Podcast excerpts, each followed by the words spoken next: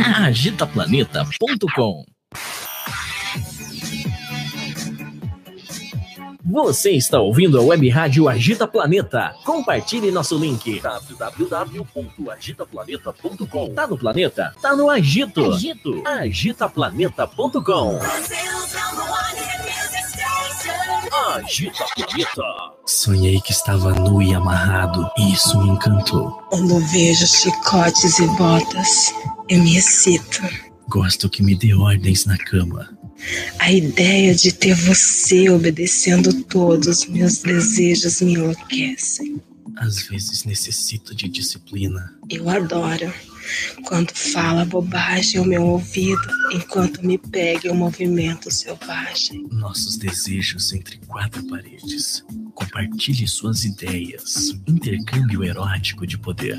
Dominação, submissão, fetichismo, disciplina e chicotes. Tudo isso em um programa de rádio feito de maneira saudável, segura e consensual. No ar, a partir de agora, agitando BDSM. Agitando BDSM.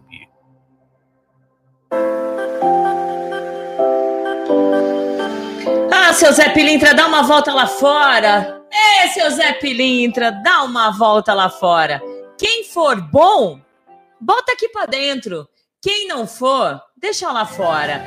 Muito boa noite para quem é de boa noite. Bom dia para quem é de bom dia. Começando mais um Agitando BDSM e hoje, uh, digamos que a gente está de casa nova, né? A gente está num canal novo, Valentina Severo. É, então bora lá compartilhar, curtir, comentar e lembre-se, lembre-se sempre que chegar tem que pagar ingresso.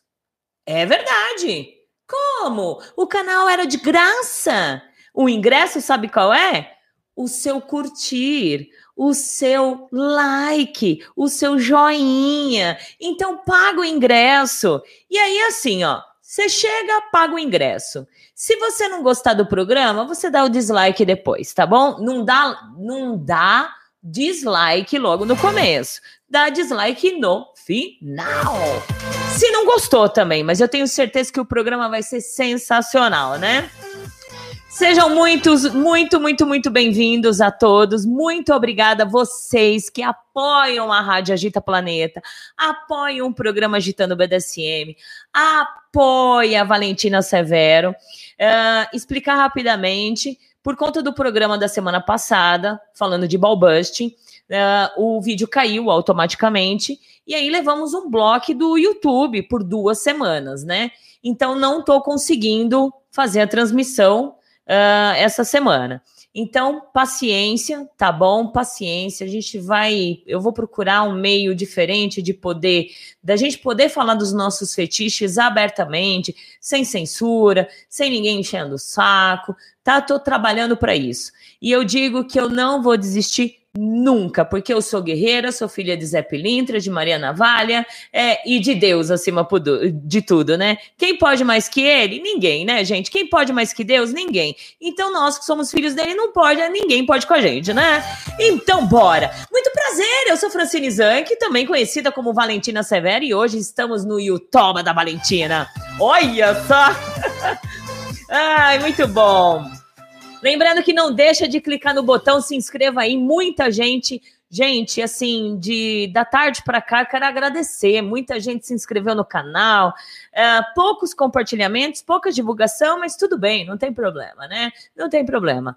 Uma andorinha ainda tá fazendo verão, né? Ou algumas andorinhas ainda tá fazendo verão, né? Se eu estou aqui firme e persistente durante quatro anos, né? Porque realmente dá para fazer verão, sim, né? Toca no sininho aí para receber as notificações, porque semana que vem nós vamos fazer por aqui também, né? E bora que bora. E agradecer todos vocês, todos, todos. Dá aquele like, compartilha. Os likes estão pouquinho, gente. Vocês não estão pagando ingresso.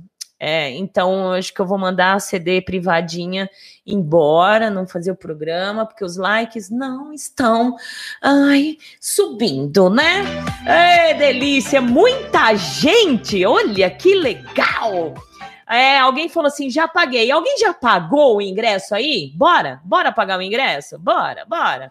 E, gente, o programa de hoje, de sempre, é o oferecimento da BDSM Luxury, acessórios prêmio para a prática BDSM fetichista. Lá você vai encontrar tudo para sua prática tudo, tudo personalizado, feito com amor e carinho, gente. Então, se você não conhece ainda a BDSM Luxury, vai lá no site www.bdsmluxury.com.br, onde seus prazeres e fetiches têm o luxo que vocês merecem. E lembrando que eles têm página, vai lá, dá uma, uma curtida na página e também segue eles lá no Instagram, tá? Arroba BDSM Luxury, é só vocês procurarem aí, tá? Lembrando também que o programa é oferecimento do Estúdio SM Clube, um estúdio, um clube, gente, voltado aos praticantes do BDSM fetichista, gente. Bora lá pro estúdio, comemorar, bater papo, realizar as suas fantasias, as, as suas fantasias, as suas práticas, né? Fazer amigos. E esse final de semana vai ter um legal, gente, Edplay, que vai ser sensacional. Então, dia 29, vai ter Edplay, Edplay Carnival, isso. Muito bom. Uh, ah lá, tem gente que tá falando pago, pago, pago, pago, pago, né? É legal. Quem pagou? Fala aí.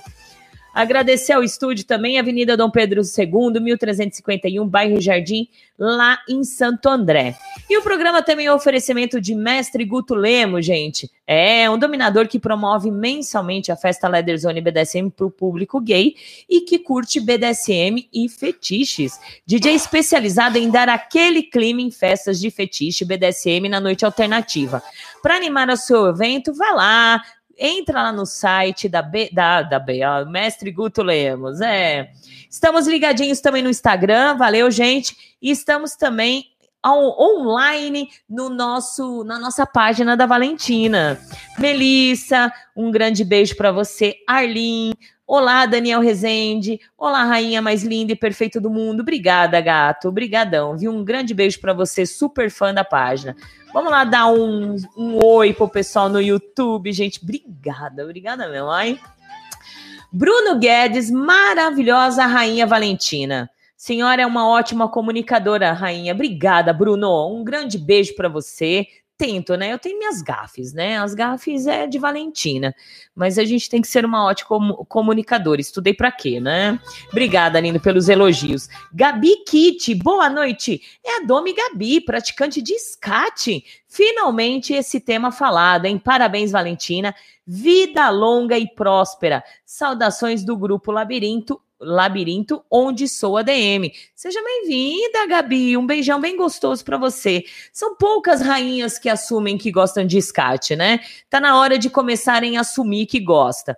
É, muitas eu já ouvi até tipo, ai, eu não gosto. Mas aí a gente dá aquelas caçadinhas, né, nas redes sociais, aí vê a Domi lá postando que faz escate. Então, eu acho que nada mais justo a gente assumir quem somos, né? Assumir quem somos, assumir os nossos fetiches sem ter, sem ter vergonha, né? Se quando você não pode por conta do seu trabalho, da sua profissão ou por conta da sua família, ok, mas se você pode, não tem o porquê ter preconceitos ou preconceitos com os, os fetiches, né? Nem com os nossos, né? Então, um beijão para você, Gabi. Olha, firme, menina. Gustavo Linder, de olho aqui, hein? Obrigada, Gustavo. Diassis Lima, boa noite, madame. Boa noite, Diassis, obrigada. Clau Paina e Milton, lindo, obrigada. Vocês são demais, viu? Muito obrigada mesmo. Boa noite, querida Valentina. Estamos aqui curtindo o seu programa. Beijos e beijos e beijos. Obrigada, obrigada mesmo. Muito contente de vocês estarem aqui apoiando o nosso programa e vindo no, no novo, na nova alternativa do canal, né? Obrigado, linda, obrigado mesmo. Fica Fica bem aí, um beijão bem gostoso para vocês. Leandro, Léo, Kratos, boa noite, senhora Valentina. Ótima noite a todos. Boa noite, lindo! Hum, bem gostoso para você. Gente, vai avisando o pessoal, alguém que vocês conhecem que estão sempre no canal, porque muitas vezes eu não consegui chegar a essas pessoas, né? Mas chegam e pagam o ingresso aí, dá aquele like. Um beijão, William. Boa noite, senhora Valentina. Ótimo programa a todos e somos resistentes, hein? Ó, resistentes, é isso mesmo. Ninguém vai calar a boca de Valentina Severo. É, só se, né? Né? Mas ninguém. Brincadeira. Beijos, William, obrigada. Marcos Alencar, olha você aí, o cãozinho. Tô aqui, rainha. Beijos, querido. Seja bem-vindo. Jack Napier, boa noite, Fran. Ótimo programa para todos e saudações SM ao, ao, convidado. Obrigada, lindo. Meu querido Jack, beijos bem grandes para você. Vira-lata, boa noite, dona. Uh, ao Mano também, Fernando, e a todos os amigos, excelente programa. E que programa, hein? Com certeza. E que programa. Beijo, beijo, beijo. O Marcos Alencar falou: já apaguei, rainha. Ótimo, ótimo. Leoni, Leônidas, boa noite, Valentina. Boa noite. Olha a Cida, Cida, eu estava super preocupada. Você que está vindo sempre aqui, Cida, estava super preocupada de, de você não chegar até o canal aqui da Valentina, né? E aí eu não sou muito de invadir o WhatsApp de ninguém mandando as coisas, né? Então é, eu tento chegar em meios assim alternativos do que chegar no WhatsApp de vocês direto. Mas feliz por você estar tá aqui. Valentina, beijos. Fiquei tristes por, ter, por terem bloqueado. Poxa, é, foi instrutivo, exatamente, né? Mas vamos ver. A gente está procurando uma forma bem legal aí, certo? Esperam, aguardem. Aguardem. Obrigada, linda. Jack Fran, os invejosos são cada vez mais escrotos, mas toda a energia se lança que lança vai voltar, exatamente. Tudo que bate, volta. É, o que nós fazemos, pagamos, né? É, tem tantas frases, né? Exatamente, Jack. Concordo com você. Uh, para, parango, Parangorai péssima hora para comer, mas estou aqui firme e forte, exatamente.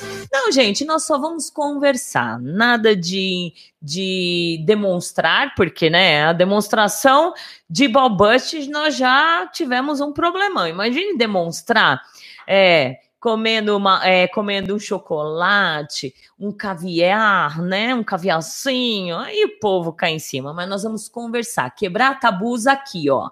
Aqui. Depois quando tudo tiver legal, a gente quebra os tabus aqui, ó, né? É, e assim vai. Nossa, fui bem profunda, né? Tabus aqui, tabus aqui, bem legal. Beijos, querido. Gustavo Linder de olho também. Henrique Pago, obrigada. Carlos Sacher, lindo, também preocupado de você vir, é, de você pegar, que legal, obrigada, viu? Boa noite a todos. Henrique Costa, pena do bloco. Linda senhora, aqui é o Dom Arcanjo. Arcanjo lindo, Dom Arcanjo, um beijo. Obrigada por estar aqui. Valeu. Beijo, beijo, beijo. Uh, Kellington Vieira, boa noite, rainha linda. Estou te observando. Kellington, observe. Observe bastante. É. Mas corra e pegue um babador. Porque quanto observa, vai babando e vai melando. Então, limpa. Ai, ai.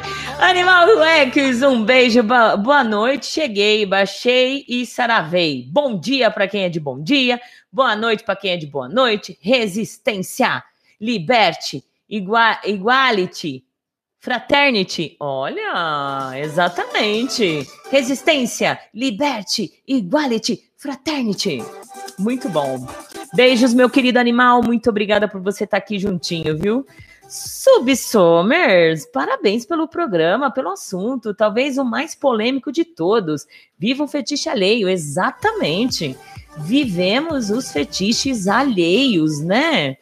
Muito bom. Para quem está no Instagram, gente, quem quiser ir lá no, no canal Valentina Severo, vai lá, vocês conseguem ver melhor, né? Participar, ser lido o seu nome, ou mandar beijos, né? É bem legal. Então corre lá. E vocês que estão no Facebook também, corre lá no YouTube, que já já vou lá no Face.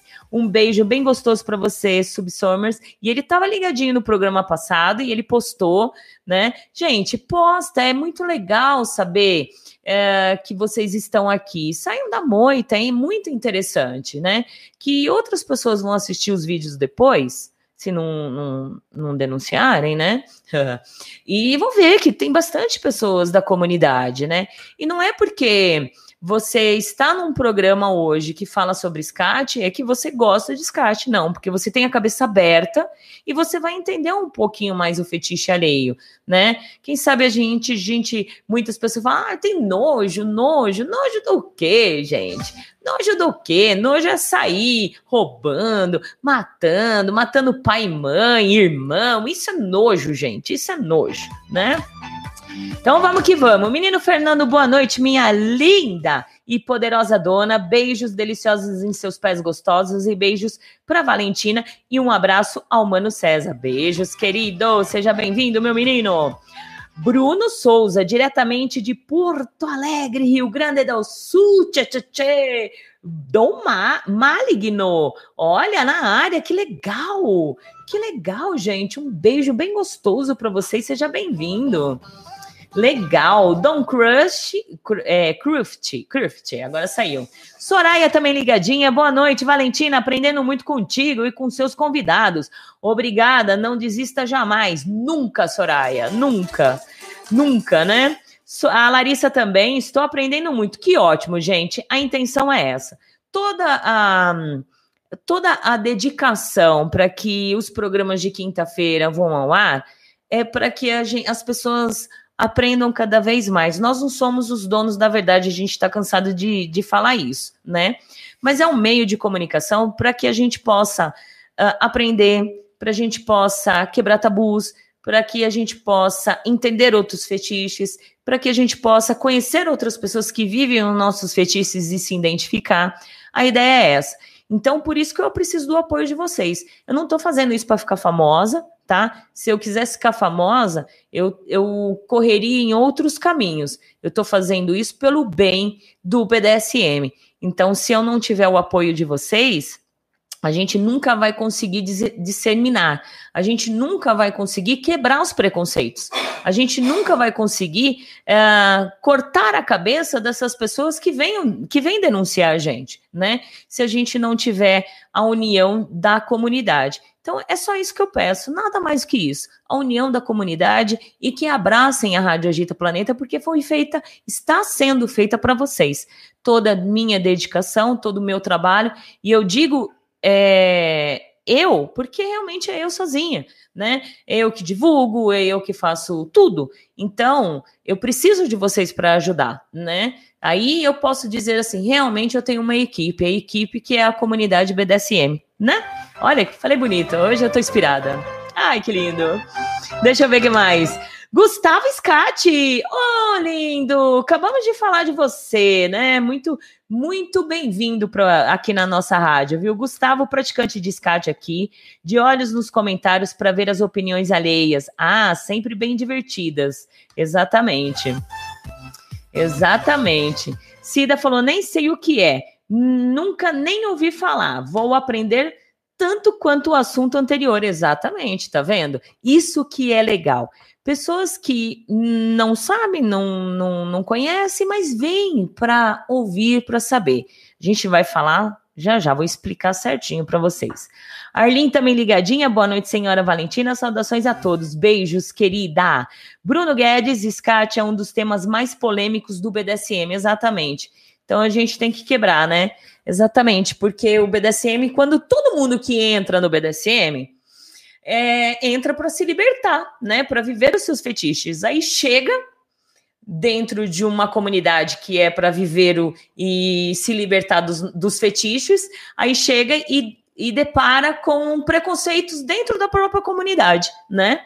E é fazer o quê? É assim. Então vamos saber o, o que é, como a Cida falou, olha, não sei o que, que é SCAT, né? Eu vou aprender junto, né? Uh, SCAT é uma das vertentes do BDSM, né? Muitas pessoas vivem e praticam o fetiche de SCAT, mas não são BDSMers, né?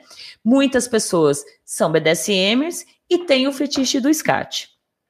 O SCAT nada mais nada menos que significa coprofilia, que também conhecido pela palavra inglesa SCAT, né?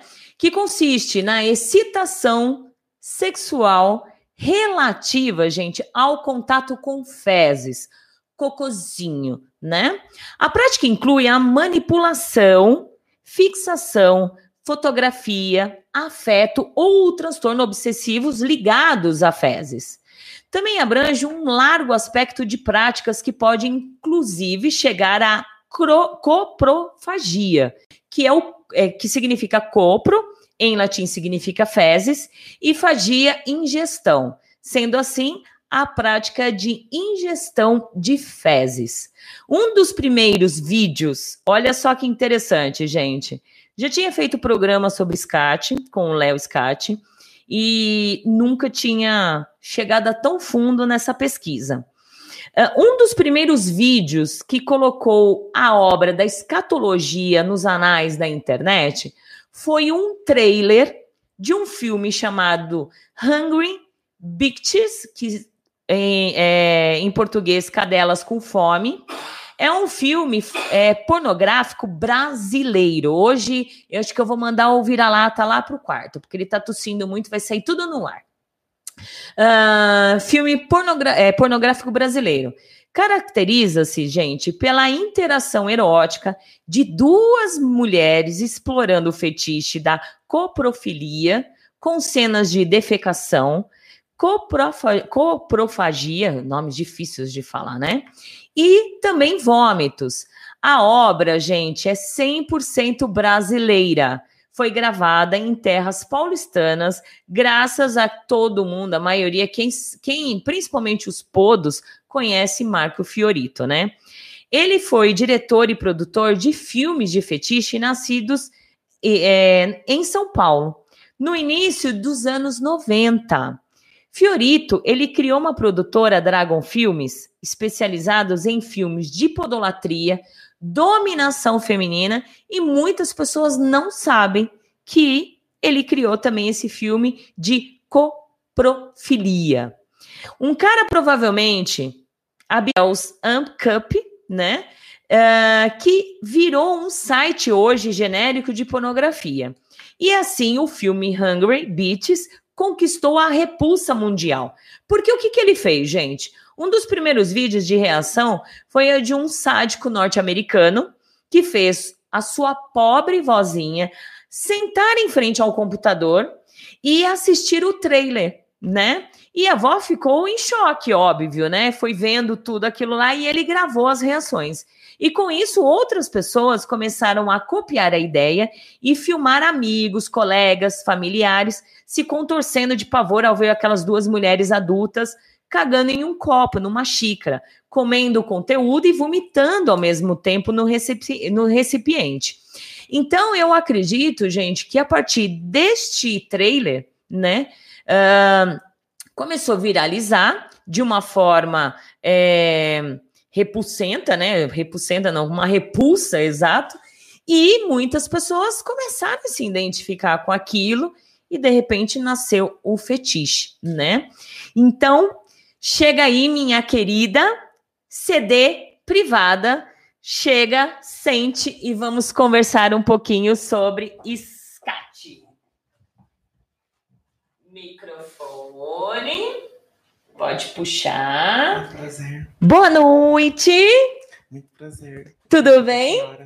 Olha, desde já obrigada por você vir, quebrar esse tabu realmente, falar sobre esse assunto, que são poucas pessoas que têm coragem, e os que têm coragem muitas vezes é, não quer aparecer, né?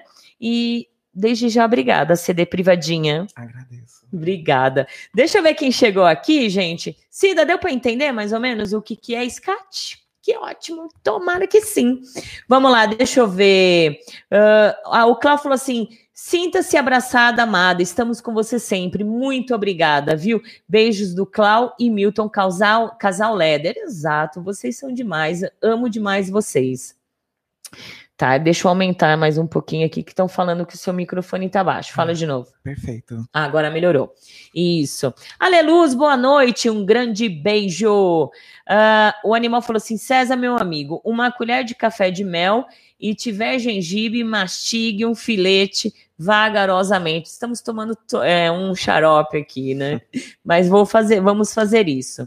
Uh, uau, ela está aí Coragem real. Exato, Gustavo. Ela está aí de carne. Deixa eu apertar você aqui, ó. Ó, ó, ó. Carninha e ossinho, tá vendo? Conheci a CD privada essa semana e já tô curioso para relatos dela. Gostosa! Que legal! Estou entendendo, não tinha ideia de que isso pudesse existir. Exatamente existe. Uh, vamos começar a saber, CD privada, como que você descobriu que gostava de SCAT? Como que foi? Sabe, uma coisa que eu queria abordar um pouco antes é que em português é, a palavra escatologia ela existe e ela tem dois significados. Isso é muito engraçado, porque de um lado significa exatamente isso que vocês a gente vai abordar aqui, né, que é essa toda essa questão da excitação, mas também o estudo é, biológico, tudo mais de fezes é, de, de, das fezes. Mas, ao mesmo tempo, por uma outra palavra grega, que é muito parecida, mas que em português deu a mesma escatologia, é, ela significa um tratado, a teoria acerca do fim do mundo. Né? Isso. Né? Então isso. é muito engraçado. Assim, é. a mesma palavra que fala sobre esse fetiche, sobre, é, sobre as fezes humanas, fala sobre o fim, o fim do, do mundo. mundo. Eu até pensei em colocar, sabe? Uhum. Eu falei, ah, não vou, olha, é uma boa. Não foi combinado e você falou. Exatamente, significa o fim do mundo, né? Sim. É um estudo, né? Uhum. Da, ah, se vocês forem nas livrarias é, religiosas, vão encontrar muita coisa sobre a escatologia bíblica, por Isso. exemplo. O que é muito divertido, assim, né? Pensar que essa palavra pode estar em ambientes tão inusitados como o BDSM e a Bíblia, os estudos bíblicos. Perfeito, boa colocação. É, ela fez um, um texto, mas eu acho melhor. O que, que você acha? Quer ler primeiro? Pode ser. Ou deixa para o final? Não, vamos ler primeiro, porque é, é, é impactante o seu Maravilha. texto. Vai lá, ele, ela, ela fez um texto, gente, muito legal. Assim, todo mundo vai entender um pouco sobre o fetiche dela, sobre o que ela entende de, de escate e o que ela vive. Bora lá, CDzinha. Hum, preparadas? Preparados? Então vamos lá. Antes de mais nada, importante dizer não estou aqui para que sintam pena de mim, nem para pedir desculpas por existir. Já passei da fase de desejar ter nascido outra pessoa. E quanto mais o tempo passa, mais acho fascinante estar na minha própria pele, vivendo as coisas que vivo. O fetiche que é tabu, mesmo no submundo do fetiche. Aquele que BDSMers mais sentem a necessidade de nomear, já nas suas apresentações iniciais, como hard limit. Crime não é, mas é como se fosse. E às vezes parece até pior do que se fosse de fato crime. E é engraçado imaginar que o cocô consiga, na vida de tantas, praticamente todas as pessoas, sair do ponto de ser a coisa. sair do ponto de ser. Ah, um segundo. Sair do ponto de ser a, o nosso maior orgulho, sim. Na primeira infância, denominada por Freud de fase anal, a criança tem verdadeiro orgulho das suas fezes, a primeira coisa que ela sozinha consegue produzir, para se tornar nossa maior vergonha, algo de que precisamos sentir nojo e medo. Já digitaram come merda no Twitter? O tanto de vezes que essa expressão é usada, nenhuma delas no sentido literal, que é o que eu faço. Quando descobrem que eu sou uma privada humana, já me imaginam com câncer, HIV, meu corpo em nítida putrefação e cada problema de saúde que eu tiver, de gripe, a unha quebrada, será explicado em função da minha nova dieta. O que dizer do espanto, ou mesmo das acusações de que estou mentindo, quando revelo que nesse tempo todo, como praticante, nunca tive qualquer problema de saúde relacionado à prática? Não que eu saiba, pelo menos. O que é quase a mesma coisa que dizer que, de fato, não tive nenhum problema de saúde digno do nome problema, em decorrência da ingestão de fezes humanas. Bora conversar a respeito? Bora conversar a respeito. Uma salva de palmas, gente. Sensacional, tá aí. Essa é a apresentação da CDzinha. Vou te, eu vou te falar, eu vou te chamar de CDzinha porque é tão delicadinho, né? tão delicadinho. Deixa eu só dar uma passada rápida lá no, no YouTube, no YouTube não, no, na página. Serena Slim, é, do estúdio, um beijão para você. Boa noite, Fran, um ótimo programa e parabéns pelo tema polêmico de hoje. Boa, boa, ACD privada, boa, boa. Um beijão bem gostoso para você. Mieko Takahashi. Oh, Mieko do Japão. Beijos. Cíntia Moraes, Lucas, obrigada. E o Daniel Rezende também. Qualquer coisa, correm lá para o nosso YouTube, Valentina Severo. E o pessoal do Instagram também não estou conseguindo ver, que o celular tá longe, tá bom? Um, CD, como que você descobriu o gosto, o, que gostava de SCAT e, e, e, como que foi? Como que foi essa descoberta? É, já nas minhas primeiras experiências como sexuais, por, por assim dizer, quando eu tinha 13 anos, a primeira coisa que eu me lembro fazendo era justamente lamber os pés de uma amiga que era, tinha mais ou menos a mesma idade, os pés dela sujos, ou então algo que a gente acabou descobrindo sem querer, mas que acabou se tornando algo que a gente fez durante um bom tempo, era eu ficar lambendo o ânus dela enquanto ela se masturbava. Então, ou seja, com 13 anos, antes de existir internet, antes de qualquer pessoa me dizer que isso já existia, que isso era uma prática desviante, quando eu era uma pré-adolescente, já isso estava dentro da minha cabeça. Isso já estava mexendo com o meu imaginário. Com o seu imaginário. E como que foi a aceitação? É, no aí, primeiro momento. E aí é, é interessante, assim, porque naquele momento não parecia que era algo tão tabu quanto acabei descobrindo que era. Né? Mas, é, ao mesmo tempo, eu já sabia que aquilo era algo que não podia ser dito para ninguém. Né? É, só que o, o curioso é que eu sempre fui uma pessoa que li muito. E quando eu comecei a frequentar bibliotecas públicas, eu acabei caindo na prateleira de umas obras proibidas naquele momento, né, obras que não falam por aí, e encontrei as obras do Marquês de Sade. Né? E aí acho que por ter lido isso muito cedo, precocemente, eu acabei aprendendo a não sentir vergonha do que eu sou. Porque essa figura, 200 anos atrás, lá na Revolução Francesa, estava escrevendo que pessoas faziam isso e faziam com prazer e faziam tranquilamente, sem sentir aversão de si mesmas por isso. E eu comecei a sentir um certo prazer por ser uma figura que tinha um ancestral tão marcante quanto o Marquês de Sade. Exato, muito bom. Olha, sejam todos bem-vindos, 21 horas e 37 minutos. Uh, os meninos que gostam de skate, as meninas que gostam de skate, né, os skater, né, que fala? Uhum. Skater, né? É, comentem aí, se quiserem fazer perguntas, fica à vontade. Uh, via YouTube, não esqueçam de colocar pergunta dois pontos ou tudo com letra maiúscula para eu conseguir diferenciar. No YouTube, na, na página da, da Valentina também, quem quiser fazer perguntas. E pelo, pelo WhatsApp, tá? DDD 11 96421 8318. É, deixa eu dar boas-vindas aqui. A Gabi falou assim: texto emocionante, parabéns. Muito bom. Rainha Lana. Boa noite, Valentina, e ao convid a convidada. Desejo um ótimo programa, mesmo com denúncias, com blocos, mas a rádio é referência no meio e não vai parar. Vamos em frente. Exatamente.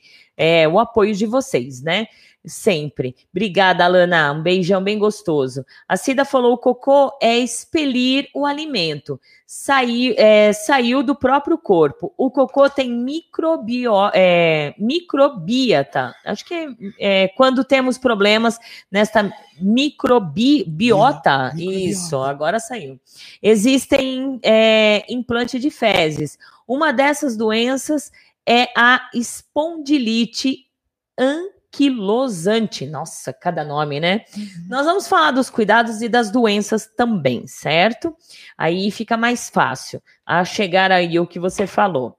Gustavo falou: Eu gosto. O cocô é tabu no próprio meio BDSM fetichista. Parabéns pela iniciativa do tema. Sempre. Eu adoro quebrar tabus, né? Adoro, de verdade.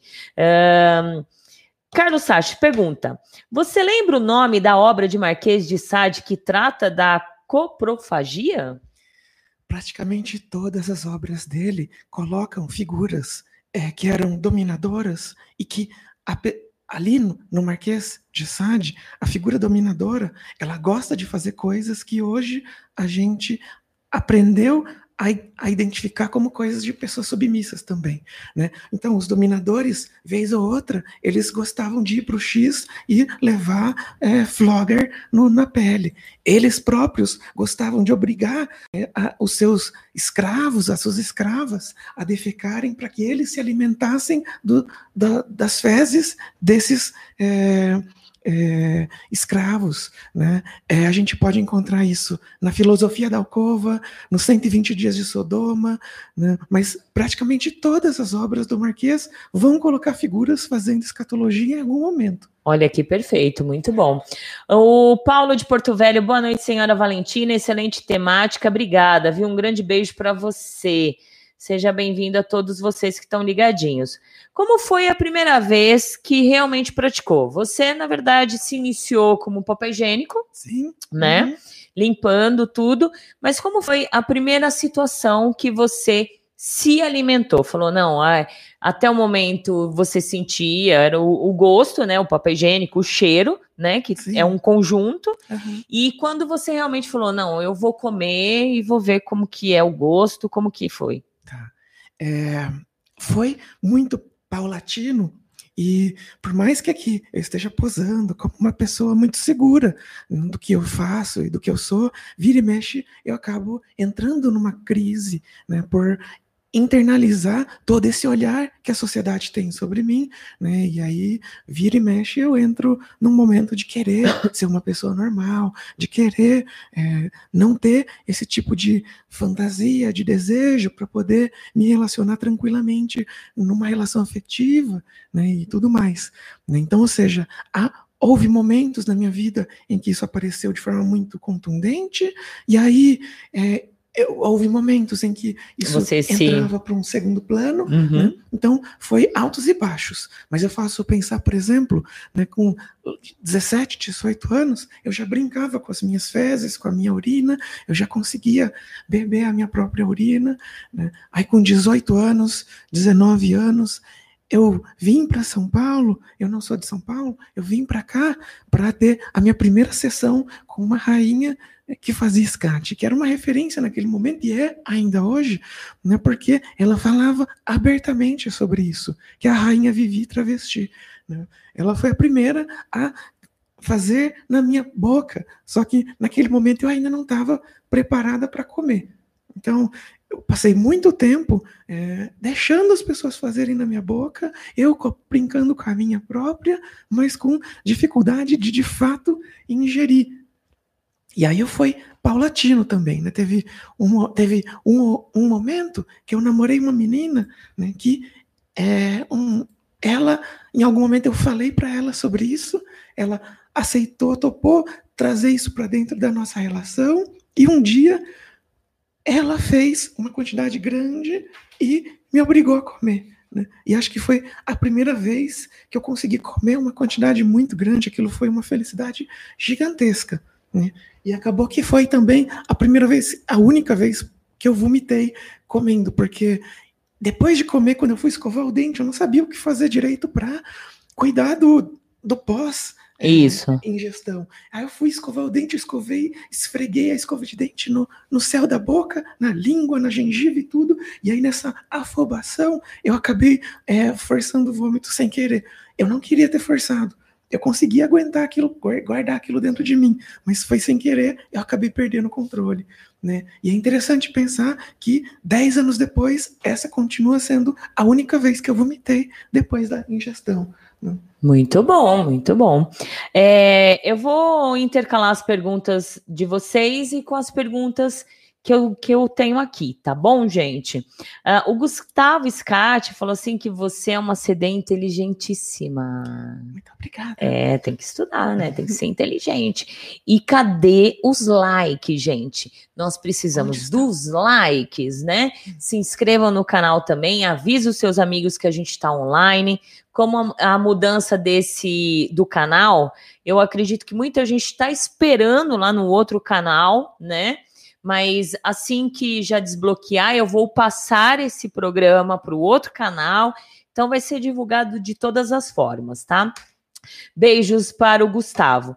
O Leônidas falou assim: qual é a relação que ela tem com a pornografia? Que seria a, a prática de escátio ou a CDzinha? É, reformula a pergunta para mim, por favor, para a gente poder entender. E ele perguntou como que a, te ajudou a se aceitar.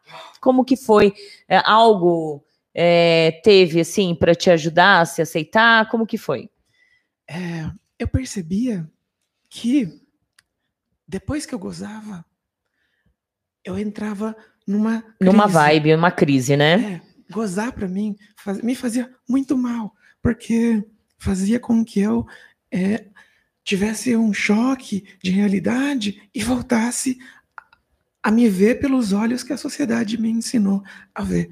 Então, é, era muito difícil. Eu sentia muito prazer, mas em algum momento eu acabava gozando sem querer ou por querer, e isso me colocava num conflito muito grande. Né? Mas o tempo foi passando e eu fui me dando conta que mesmo quando vinha a crise, eu sabia que um, dois meses depois ia voltar, ia voltar à vontade de novo. Né? E aí eu comecei a conseguir lidar melhor com as minhas próprias crises, mesmo quando eu gozava. Então, hoje, por exemplo, eu consigo é, comer um prato, né? E mesmo que eu goze depois ou durante, né, eu consigo, na força de vontade, esperar que a vontade volte. Né? E ela vai voltar rapidamente agora, porque eu já não tenho, já não, já desenvolvi meus mecanismos de aprender a lidar comigo, de aprender a entender que por mais que talvez agora eu, eu, isso deixe de ser algo tão impactante, importante para mim, né? É, o único momento em que isso não estará presente na minha vida é quando eu faço uso, quando eu fiz uso, né, de aquilo que a gente chama de castração química, que é tomar um remédio que bloqueia a produção de testosterona no seu corpo. Né? E aí isso faz com que a sua libido desapareça. Desapareça. E aí, nesse momento, eu não tenho desejo sexual por escatologia, mas também não tenho desejo sexual por, por absolutamente nada. nada. Agora entendendo, quando você come, você precisa necessariamente chegar ao, ao orgasmo? Não. Não. Mim, eu, eu tô num você tem, de castidade. Agora. É, hã? Eu tô num cinto de castidade. Agora. Certo. Mas aí você tem um prazer interno de estar comendo. É Sim. É como se fosse um orgasmo interno. Sim. Então, na verdade, você não chega a um orgasmo, você não, não ejacula não. especificamente. Eu odeio ejacular, inclusive. Uhum. Eu acho que a o, eu acho que o gozo, o orgasmo, ele é superestimado, inclusive. Né? Eu acho que as pessoas valorizam demais a ejaculação. Exato, exato. Eu sinto muito mais prazer quando eu não ejaculo, na verdade. Quando eu, sou mantida em castidade permanente. É. Né? E isso tudo é muito mais interessante para mim. Exato. É por isso que a gente, a gente trabalha muito com, com a castidade para que o submisso ele, ele entenda que o prazer uhum. não é só ao ponto de ejacular. Uhum. Existem outros tipos de prazeres, né? Sim. né? Uhum. Muito bom, bem colocado. Ravena, um grande beijo, tia Fran, deliciosa, corações, né? Um beijo, boa noite, boa noite, querida, obrigada. Beijão. Uh, deixa eu voltar aqui na pergunta que eu vou intercalar. Uh, por tesão, já utilizou o banheiro público para praticar? Ah, Antes de, de, Teve a rainha Vivi, sim. você fez, mas aí realmente eu acredito que não era fácil, né? Uhum. Achar. Teve que usar banheiro público? É, isso, é, isso é muito difícil, né? Uma coisa muito complicada de. Porque. Hoje eu tenho um trabalho, hoje eu tenho as minhas contas em dia, mas nem sempre eu tive condições de pagar uma sessão, de pagar uma rainha ou uma trabalhadora sexual, uma prostituta, para me, me dar um pote. Te satisfazer, ou, né? Ou, do... ou fazer um, ali pessoalmente em cima de mim. né? Então, há momentos da minha vida em que isso se torna ali um- uma obsessão que eu não consigo é, botar para fora porque eu não tenho com quem realizar. Houve, aconteceu isso bastante. E acabou que, é, é, sobretudo, quando eu comecei a me é, assumir CD e, e- e usar as roupas femininas em público, né? e aí eu percebi que eu conseguia utilizar o banheiro feminino, por exemplo, e, porque para mim é muito importante que sejam fezes de pessoas, de mulheres. Né? Hum. E aí, às vezes, eu entro no banheiro feminino e aí tá lá um pedaço. E se eu tô nesse momento em que faz tempo que eu não pratico e que eu não tô podendo, que eu não tô conseguindo, que eu não tenho com quem praticar, já aconteceu de eu pegar ali mesmo, né? E, e- fazer ali, né? Mas é muito raro, né? Porque também é, isso é um momento mais de desespero, né? Porque É, porque existe todo um, um- um cuidado ali, Sim, né? sim, É um sim. banheiro público, a gente Uhum. não sabe se a privada tá bem limpinha, se não É, tá, com- né? Com certeza não tá. É, com certeza não tá, né? Existe várias pessoas fazendo xixi e cocô ali, Uhum. e, e aí tem vários bactérias e etc. Como que você cuidou disso nesse exato momento? É, então, mantendo a sua saúde em dia, você acaba dando, conseguindo de alguma forma é, lidar com boa parte dos problemas que você poderia ter com relação a isso, né? Tem as pessoas, elas olham para essa prática e imaginam que não tem nada pior e nada mais arriscado em termos de prática sexual do que ingestão de fezes ou mesmo brincar com as fezes.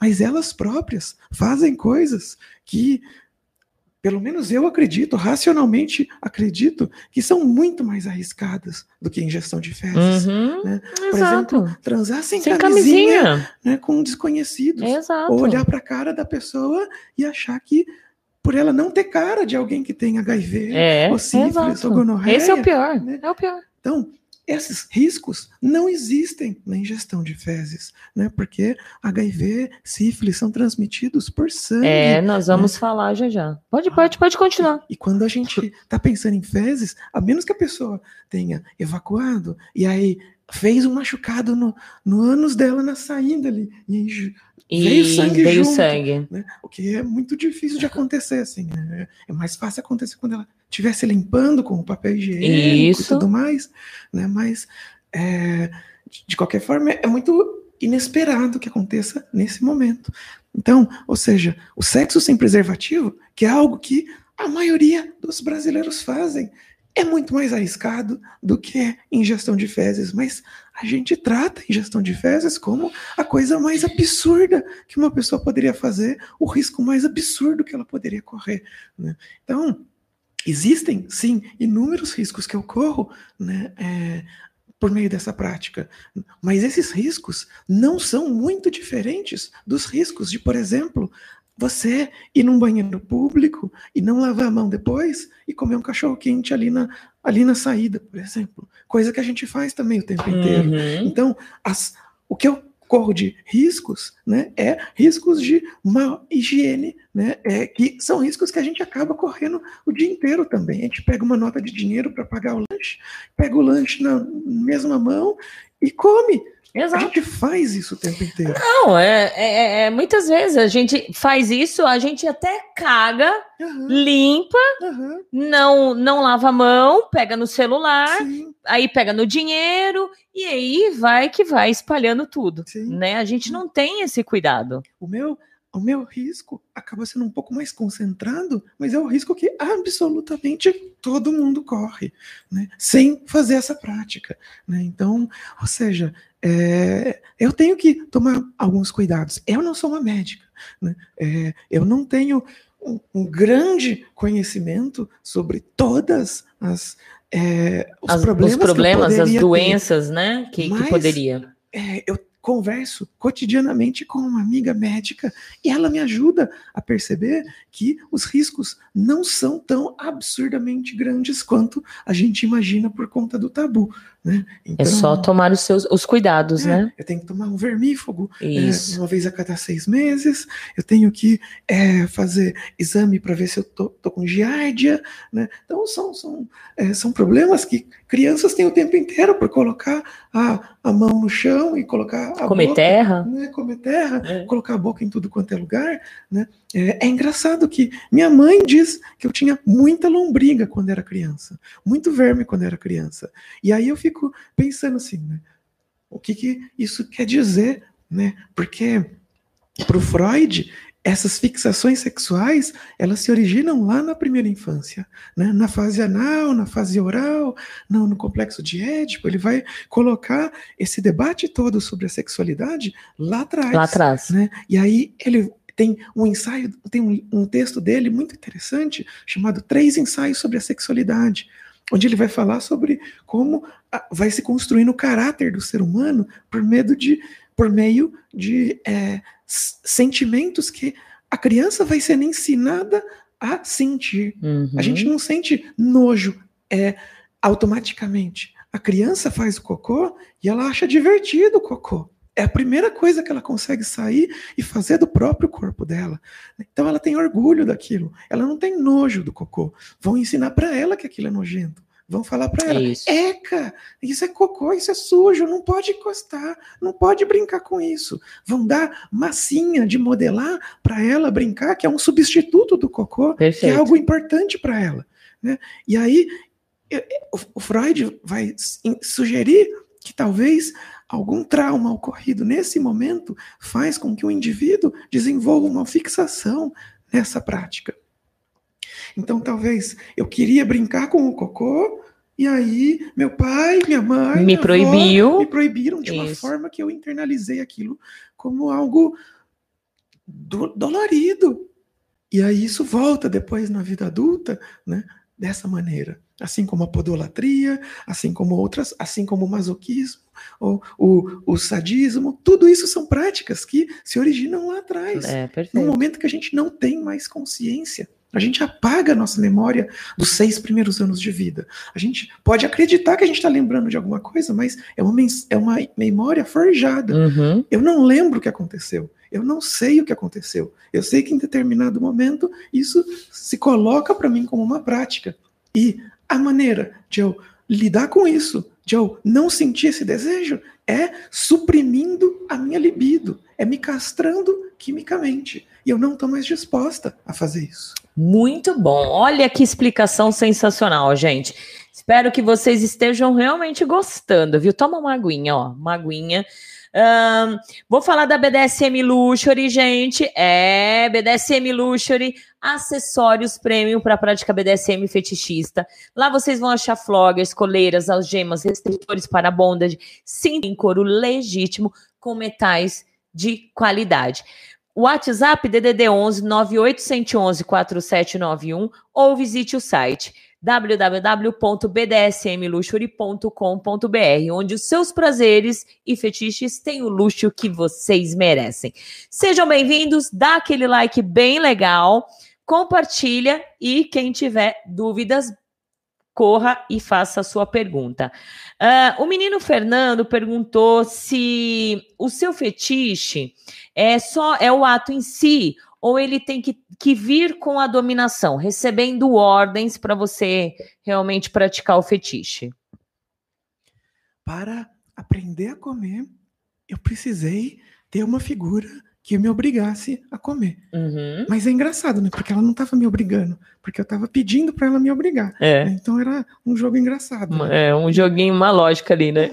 A gente no BDSM faz bastante disso. Exato, né? exato. É, a gente quer alguma coisa, mas a gente tem algo, tem algo de exibicionista na minha prática, né, na, na minha vontade. É, mas também tem algo de sentir que eu estou sendo obrigada, mas isso era no começo. Né? Atualmente eu já consigo comer sem uma pessoa me mandando, né? Tanto que durante muito tempo não tinha uma, uma dome, uma rainha, né? E aí eu fazia e grava, eu comprava potinhos de escate de rainhas ou de pessoas que vendiam.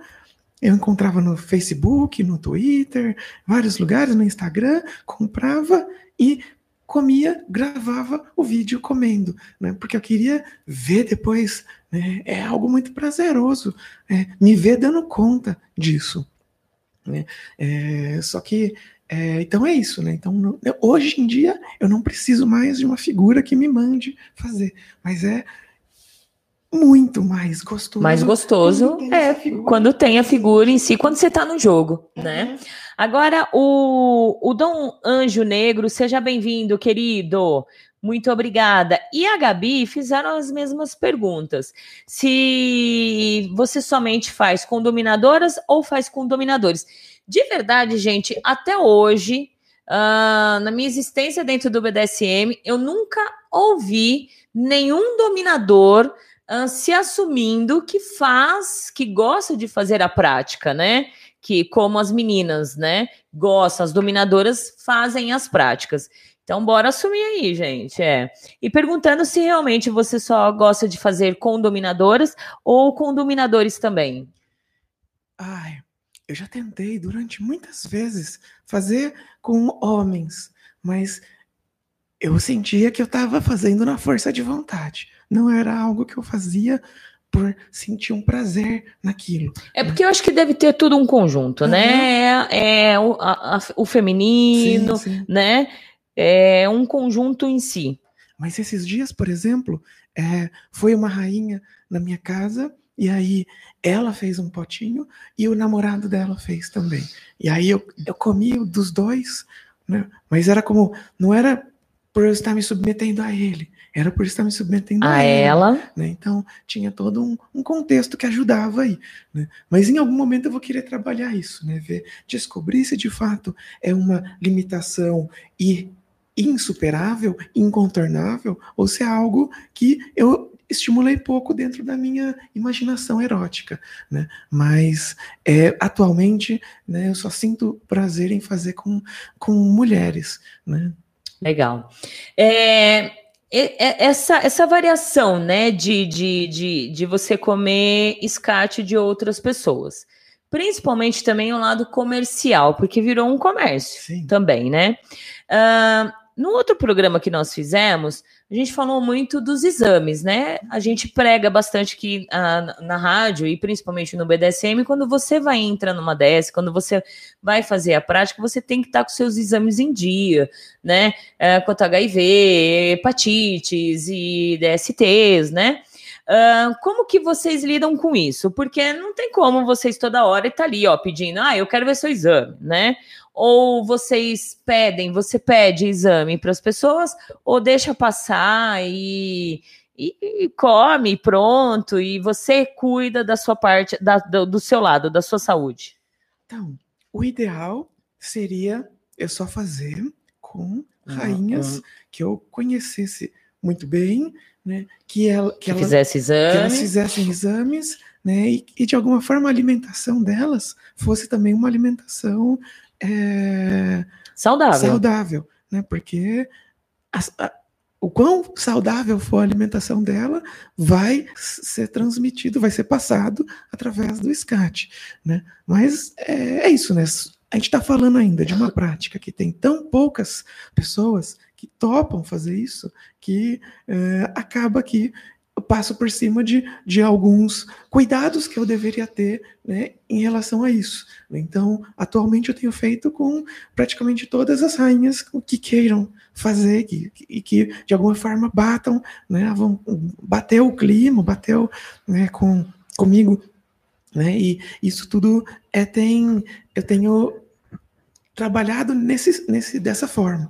Né, é, mas é, o ideal seria que é. essas pessoas fizessem. Fizessem, é. A recomendação é fazer o exame, né? Principalmente se você tem uma, uma relação, se você já tá, já entrou numa DS, ou se você tem uma partner, se de vez em quando vocês têm algum tipo de uma sessão, O interessante realmente é pedir o exame, né? E aí mostrar ali, olha, eu tô com os meus exames em dias, tal, porque a gente vai falar de algumas doenças que pode ser transmitido. Vamos falar sim.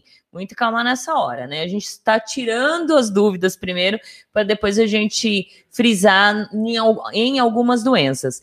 Uh, Cedezinha, quanto à comercialização, é, quanto em média sai esses potinhos aí? Tá.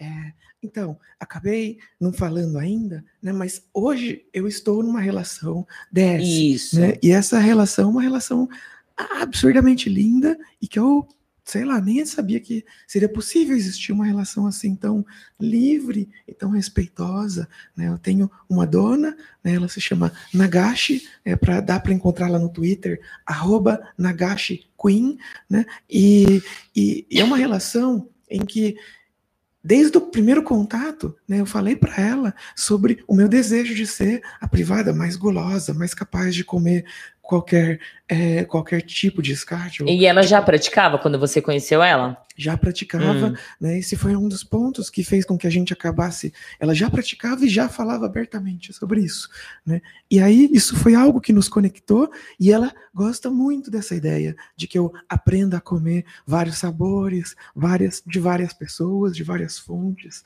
Então eu tô numa relação e eu tenho total liberdade para comprar potinhos, para fazer sessões de escate com outras rainhas também. Né? Isso é algo que é muito me agrada muito, né? de poder é, estar numa relação onde eu tenho essa liberdade, essa confiança. Né? E e aí, cada potinho aí varia, sei lá, um preço de 50 a 100 reais, depende de quanto a rainha faça, né? Se ela faz muito, se ela faz pouco, é, e outras coisas que podem influir também, né? Mas é uma coisa. É uma coisa. Legal, gente. É, Gustavo falou assim: o que você gosta de fazer no SCAT? Como que é?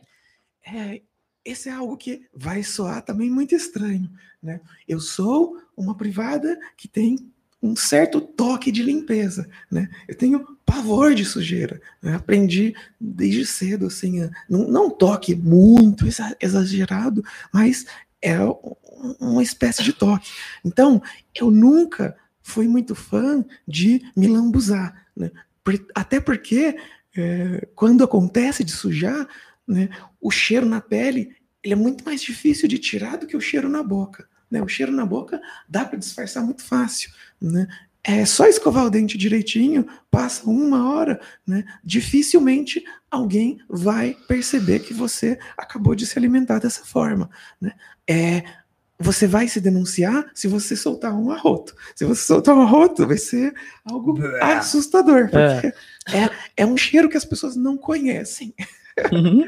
É um cheiro de merda fermentada no estômago. No estômago, imagine então... se já dentro do estômago da gente já é uhum. uma bagunça, né? Uhum. Imagine com a merda junto. É, porque o cheiro vem tão junto que as pessoas que estiverem perto e sentirem esse cheiro, elas vão ficar pensando: isso aqui é um cheiro de arroto com peido junto, mas tão junto que não pode ter sido soltado separado. Né? E aí as pessoas vão ficar em pânico, imaginando como isso foi possível. Imagina. E aconteceu umas duas vezes na minha vida, né? De, de eu soltar sem saber que quando eu soltasse ia ficar infestado o ambiente, porque é um cheiro muito forte também. Né? Aí aprendi a controlar isso também. Né? Um pouco da, do meu prazer é aprender a controlar o meu corpo, aprender a domar o meu corpo e fazê-lo capaz de tanto engolir quanto não vomitar depois, né? De alguma forma aprender a lidar com, desaprender a sentir ânsia, né? Do, do cocô, né? É... Mas você na hora que você ingere, você tenta imaginar que seria outra coisa, um outro tipo de alimento? Não. Não, não é um cocô mesmo. É, é um cocô às vezes esquecer que é cocô, mas não pensar que é outra coisa ajuda, né? É, mas é, é, algo interessante, né? A gente aprende a sentir nojo também.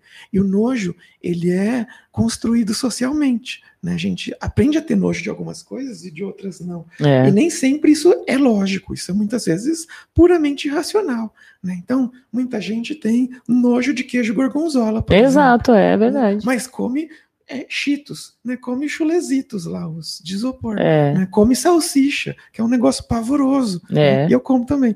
é, mas, eu seja, não. É, ultimamente eu ando comendo salsicha. É, então, as pessoas têm medo, têm nojo de escargot, lesma, uhum. né? Mas, é, e gorgonzola, que são comidas super sofisticadas. Né? Olha, olha que interessante, então. A gente tem nojo de coisas que são comida, mas não tem nojo de outras coisas que a gente aprendeu no século XXI a chamar de comida, porque é, lixo puro. Né? Então, isso mostra muito né, de quanto essas questões são é, relativas e contextuais. Né? Então, o nojo que a gente sente ao, é, na prática do SCAT é, não necessariamente o nojo é um sentimento de proteção do corpo, é uma sensação de proteção. É o corpo tentando te proteger de algo que ele identifica como um perigo. Né? Mas ao mesmo tempo tem um embate comigo, porque eu desejo aquilo e meu corpo aprendeu a reagir é, de forma. De outra forma. Com ânsia uhum. daquilo. Então ele vai tentar fazer com que eu me afaste daquilo. Né? E, e aí algo que minha amiga médica, eu conversei com ela e acabei me dando conta disso, é que quando a gente tem ânsia, o que, que acontece? A ânsia é o sistema gastrointestinal tentando jogar para fora por cima o que você está tentando ingerir e jogar para baixo por, jogar para fora por baixo pela diarreia aquilo que você já ingeriu. Então, é quando você tem ânsia, é como se apertasse o seu estômago, o seu intestino, e para jogar para cima pelo, pelo vômito e para jogar para baixo pela diarreia.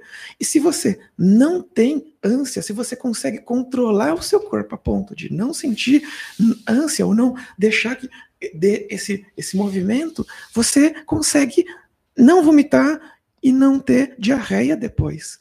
Aí eu comecei a perceber que quando eu comia no começo eu tinha diarreia depois, isso não era porque eu estava comendo algo que o corpo estava identificando como problema. Como problema. Era porque eu não estava conseguindo controlar o peristaltismo, o, o nojo, o, esse reflexo do corpo.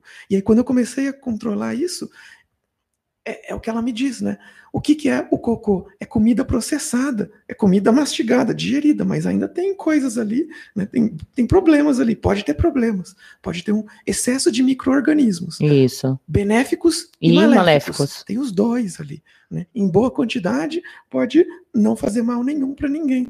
Né? Em má quantidade, ou vindo de uma de, de uma fonte já que não é saudável, aí a gente pode ter problema. É, e vai depender também do organismo de cada um, né? claro. né? Cada um é, é, responde de uma forma diferente uhum. também, né?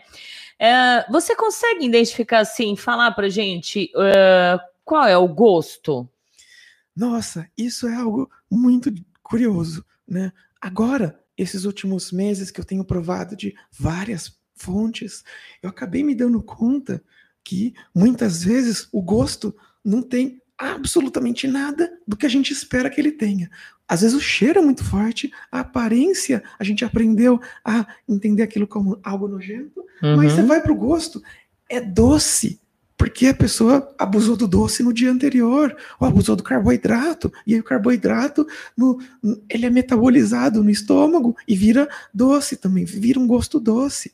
Né? Então é, é muito louco isso. Assim, é, vai depender do que se alimenta mesmo. Sim, e aí de repente você está lá provando algo e aquilo é doce a ponto de não ser difícil comer, a ponto de você só vai ter nojo quando você lembra que aquilo é cocô. Então, psicologicamente você sente nojo, não o gosto, né? é, às vezes nem o cheiro. Então, é muito engraçado, é muito inusitado isso. A gente tem um pavor disso, mas se a gente experimentasse, a gente poderia perceber que nem sempre ele é essa coisa pavorosa que a gente imagina. Muito bom, é interessantíssimo. Gente, vou falar do mestre Guto Lemos, que é um dominador que promove mensalmente festa Leather Zone BDSM. Inclusive, amanhã tem Leather Zone, gente. É, Leather Zone com Guto Lemos. Ele vai, é, vai ser dia 28, amanhã, lá na Upgrade. E, novamente, Fisting, né? Olha que legal. E se você quiser, se você não conhece ainda o Mestre Guto Lemos, entra lá no site mestregutolemos.com, contrate ele para tocar na sua festa, ou se você realmente quiser servi-lo, também tá ali. Então, mestregutolemos.com. Deixa eu ver mais perguntas aqui. Ficam à vontade, gente. Manda suas perguntas. Coloca lá é, pergunta ou letra maiúscula. Pode mandar pelo WhatsApp. Deixa eu dar uma passadinha aqui na página. O Daniel falou assim: estou adorando, cada vez mais interessado pela prática. Tá vendo? Olha só que interessante. Isso é muito bom. Um beijão para vocês. Um, Voltando aqui. Podem, inclusive, me seguir lá no Twitter, né? Arroba CD Privada e meu blog também. Eu tenho escrito é, vamos, Já já nós vamos falar do blog e aí a gente eu vou colocar na descrição aqui que fica mais fácil das pessoas te acharem. Uh, o Gustavo falou assim: que tipo de cocô você mais sente tesão? Exatamente, uma pergunta super interessante. É mais durinho, é, mais molinho, a diarreia. Ah, é, eu só tive até hoje é, problemas mesmo, né? Eu tive teve duas vezes assim que eu, que eu passei mal com um cocô, né? Foi uma vez que a rainha fez e ficou muito tempo fora da é, exposto ao ambiente, assim, né? Então fermentou demais, era um pedaço muito pequeno. Só que aí no, no, é, no dia seguinte eu tive febre, eu tive vários. É, mas assim, foi uma febre, vomitei, tive diarreia, e aí um dia depois, intoxicação alimentar, né? Tava bem, de novo. Né? É, porque ficou fora do. Uh, de, de, um ficou fora do ficou corpo. do corpo e estava ali no ambiente exposto, e aí né? É algo, é algo que eu fui descobrir também por acaso com uma rainha que me ensinou isso. Falou que é tem que guardar na geladeira isso, ou no freezer. Tem exatamente. Principalmente quando a gente vai fazer exame de fezes, uhum. né? Isso é muito importante. A gente vai fazer exame de fezes.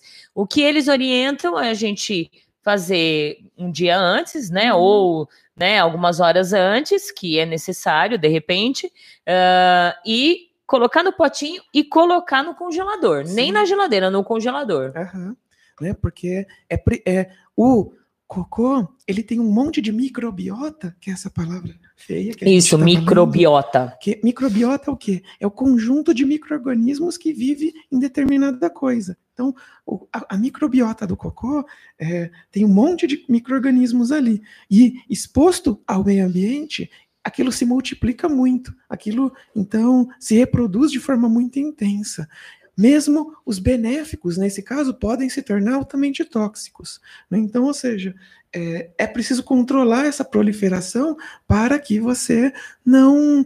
É, para que aquilo não te cause mal. Então, uma vez eu passei mal por conta disso, e a outra vez que eu passei mal foi porque eu comi é, tomei a diarreia que a menina tinha feito. Ela se alimentava muito mal, fast food sempre, e aí então era algo muito gorduroso e era sempre muito líquido, e, e, e, e era isso. E aí quando eu, eu tive a mesma coisa, tive febre e tive é, vômito. Não, não, nem, nem cheguei a vomitar nesse dia, tive só diarreia e é, febre mas tomei um antitérmico, é, tomei muita água, me, me hidratei. Te hidratou? Né? É, aí foi eliminando e uma hora passou, né? Então, ou seja, é, é para quem pratica tantas vezes e há tanto tempo, né, ter dois momentos em que nitidamente ali teve um, um problema, né? nem é um problema tão sério assim. Né? Acho que eu tive mais problema comendo fora na rua do que comendo escate de rainhas. Né? É, então é isso. Mas a pergunta que o Gustavo fez foi do que, que eu prefiro mais. É. Né?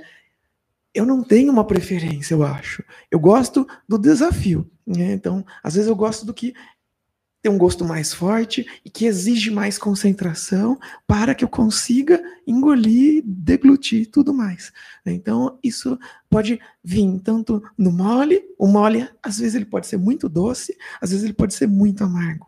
Né? E o duro, ele tem um inconveniente que é ter que mastigar. Né? O mole, às vezes, mesmo quando Você ele tá vai, tá com gosto engole. Duro, com um gosto ruim, você vai engolindo, né? Já teve uma vez que a rainha fez mole direto na minha boca e ela foi fazendo, eu fui engolindo sem parar. É, e a pergunta é, é vai, responde aqui uhum. é, o jeito e a, você prefere receber direto no ânus ou vai para o recipiente mesmo?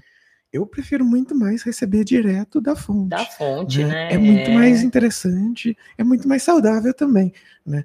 É, mas não é fácil, né? Sabe, eu, eu não moro com a minha rainha, né? A gente se encontra uma vez por semana, então não é fácil que a gente consiga é, realizar isso. Né? Mas você acha que você você tem esse fetiche, esse tesão, e de repente, se você morasse, eh, morasse com ela, você faria todo dia? Faria todo dia. Faria todo né? dia. Porque eu tenho comido todo dia. Né? Isso é algo que a gente está treinando. Há quanto tempo? É, ah, não é exatamente todo dia. Às vezes, por exemplo, tive um dia corrido e não consegui encaixar no meu dia, né? Porque é, eu tenho que comer, mas tomando cuidado, porque depois eu vou precisar passar horas com, cuidando do meu, controlando o meu corpo para não arrotar. Né? É porque se eu arrotar num ambiente fechado, todo Já mundo era. vai se ter conta, é. né? Então, eu tenho que tomar alguns cuidados em relação a isso, né? É, e então, às vezes, eu não consigo realizar no dia. Mas, por exemplo, esse mês inteiro e o final de janeiro, eu tenho comido pelo menos cinco vezes por semana. Né? É, e, e, quantidades de mais ou menos quase 100 gramas por dia que eu como. Né? Às vezes eu como muito mais. Porque a rainha, por exemplo, às vezes me deu um potinho de 350 gramas. Né? É, que é, um, é muita coisa, né? mas às vezes ela me dá um potinho de 40 gramas, de 50 gramas. Né? Então, é, tenho comido recorrentemente e, e, isso não noto nenhum problema nem nas minhas fezes. Então, normal, sai é, normal. Não, não, é como se eu tivesse, ah, eu tomei, tô tendo diarreia cotidianamente. Não, hum. né? tô vida que segue, né? mesma coisa que antes. Muito bom. É, e o, o Gustavo, gente, façam perguntas, dá aquele like legal e compartilha, que ainda tem bastante programa, hein? Um, o Gustavo perguntou como que você acha que seus amigos próximos reagiriam se soubessem que você gosta? Eu tenho. É isso, né? Eu aprendi a não me olhar com a não me olhar de uma forma pejorativa ou me entender como uma pessoa ruim ou que não deveria existir, sabe? Freud está falando sobre isso na sua obra, né? Tem um, um autor, tem o Sade, né? Tratando isso pela ficção, né? E, não sei, sabe? Tem, é, eu, eu acho que é, é um tabu que tem que ser trabalhado, né? Mas é muito difícil você conseguir falar sobre isso com uhum. pessoas que não são do É, na verdade, até pelo fetiche normal, assim, o fetiche uhum. que a uhum. gente tem, que é a podolatria, que a gente pode falar normal, um fetiche diferente, um fetiche mais hard, como você colocou no seu, no seu texto. As pessoas não falam, né? As pessoas criam conta fake para é, falar de exato. As pessoas não, não seguem. As pessoas não seguem o canal com medo de que as pessoas vão ver que seguiu no canal. As pessoas não dão like nos canais com medo de que as pessoas vão, vão ver os likes. Entendeu? As pessoas não se assumem, uhum. né? Então é, fica realmente difícil. E também, hoje em dia, tá difícil também se assumir, se for pensar, uhum. né? Não condeno essas pessoas que não se assumem, porque as pessoas hoje, elas não estão abertas uhum. tão quanto antigamente, e hoje tá pior. Hoje por conta da geração Nutella, hoje todo mundo é, é mimizenta e nojentinhos, uhum. né? Então, hoje, se a gente for falar, eu vejo por mim, eu falo, ah, eu sou sadomasoquista. Hoje eu fui, fui contratar um negócio é, e falei sobre o conteúdo que é adulto. A pessoa não quis, eu, eu vou pagar vou estar pagando uhum. para realizar um negócio e a pessoa não quis, mesmo é, ganhando dinheiro, ela não quis, porque nós, eu faço um programa com conteúdo adulto, né? Então tá difícil as pessoas. É, isso me lembra uma conversa que eu tive com um amigo que também é praticante, e aí ele falou, né, para mim, que o sonho da vida dele é poder tá andando na rua, viu uma mulher que ele acha bonita, poder parar para ela e perguntar: "Eu poderia comprar o seu cocô?", né? E Só que se ele fizesse isso, a pessoa entraria, ela, sei lá, ela se suicidaria. Não, hoje não pode nem se olhar no pé da pessoa, que já, já tá achando que tá Uhum. é, assediando, Sim. né? Porque hoje você não pode olhar para outra pessoa, você não pode dar uma paquerada. Sim. Né? Aquela paqueradinha ou falar no ouvido de uma outra pessoa, tipo, ai, você é linda, já tá assediando. Claro. Entendeu? Lógico que existe assédios e paqueras que a gente precisa saber é, colocar na balança. Mas hoje nenhuma paquera é, não se dá. Imagine, tipo, elogiar o pé de uma pessoa Uhum. na- no, no, no ônibus. Sim. Tá assediando. pois é. Imagine pedir um cocô, então. É, então, É louco. A pessoa vai jogar fora aquilo. Aí chega alguém falando, eu te pago 100 reais pelo seu cocô, e a pessoa prefere que ela nunca tenha ouvido essa frase. né? Então é engraçado isso. É. Mas é algo divertido perceber que pelo meu perfil no Twitter e pelo trabalho que eu estou fazendo no blog, um monte de rainhas que nunca cogitou essa ideia, que sempre achou isso o cúmulo, elas começam a achar divertida a ideia, É. começam a olhar para isso de outra De forma. uma outra Então forma. tá sendo uma experiência muito interessante ver, sabe, eu comi de várias rainhas que estão lá no Twitter. né? É, só esse ano já foram oito é, fontes diferentes. né? Então é interessante assim, pensar que está aumentando o número de figuras que estão se permitindo, pelo menos. Muito bom. Tem bastante pergunta aqui, eu vou dar uma, uma, uma olhada rápida, e aí a gente vai no intervalo e volta é, com mais perguntas aqui. A Gabi falou, né, se você exige exames de quem você vai receber e toma remédios de verme. Então, é, você faz exame ah, de quanto em quanto tempo? Ah, eu, não. Eu. Exame de HIV, de sangue? Isso, exames, Então, exames. É, eu, na verdade, eu ainda não fiz exames é, desde. é, eu- exames de sangue eu faço todo ano. Uhum. Então, mas eh, os exames, os, as, as questões que poderiam aparecer no exame de sangue não são as questões que vão aparecer por eu eh, fazer escatologia. Ah, acredito que sim, principalmente o de hepatite, porque a, a esca- é, Eu tenho eh, a vacina para hepatite A e B, e a. C não é, transmit, é transmitida por sangue. Isso. Então- Só a A que é transmitida por fezes, É. né? Pra pelo SCAT. Então eu tenho vacina contra hepatite A e B. certo. É, eu é, o, a- HIV, sífilis, hepatite C não é transmitida pelo, pelas, Pelas fezes, A não fezes. ser que a pessoa tenha tido um sangramento ali naquele momento. né? Então, seja, Que também é. e se- não, o, o sangue, o, o HIV, no- ele é muito volátil. né? Ele- Isso. Ele, não sobrevive muito tempo. Muito tempo, E é. aí eu, eu dif- não, nem sempre eu consigo pegar o potinho e comer na hora. Então eu pego, coloco no freezer e vou E aí já matou. né? Então, ou seja, é, é muito difícil que eu tenha esse tipo de problema. Né? Mas eu tomo o vermífugo né, é, uma vez por ano, uma vez a cada seis meses, dependendo de quanto eu estou fazendo a prática. Eu comecei a fazer de fato mais recorrente no final do ano. Uhum. né? Até então, eu estava fazendo uma vez a cada dois meses, né? É, aí, às vezes, uma semana inteira que eu fazia muito, aí eu parava um mês, dois meses sem fazer. Então, não tinha muito motivo para ficar fazendo exames Muitos exames. Corriqueiros, né? Comecei, eu vou começar agora a fazer junto, né? Mas eu tô nesse acompanhamento com essa médica, minha amiga, quando ela me falar que eu tô Tá tendo hora, sintomas é. para fazer exames, porque ela é contra ficar fazendo exame o tempo inteiro também. Ela acha que isso é uma perspectiva patologizante da vida. A gente vai sentir problemas, a gente vai ter, demonstrar algum sintoma. E outra, a gente conhece o nosso, o nosso corpo também, né? A gente sabe se a gente tá bem, se a gente não tá bem, se realmente tá na hora de fazer exame, né? Exatamente. Ó, a Ravena falou que você é fofa, é gente legal mesmo. A Mimosa, parabéns pela temática, valeu. É, o Leônidas falou assim: eu quis dizer qual é a relação que você tem com a pornografia. E se mesmo a- a- ela ajudou em algum ponto de se aceitar, da aceitação, já que a pornografia funciona como válvula de escape. Você, na época, assistia muito. Eu, eu quis falar do filme, do, do trailer, porque eu achei muito interessante, que de repente foi aí que, pião, né? Explodiu. O Two Girls One Cup nunca foi um vídeo que eu achei erótico. Aham. Ele era um vídeo mais engraçado. Né? Não sei, o jeito como ele circulou. Então, jeito- é, na verdade, assim, o, je- é como, como você falou, o jeito que ele circulou foi de uma forma de reação, né?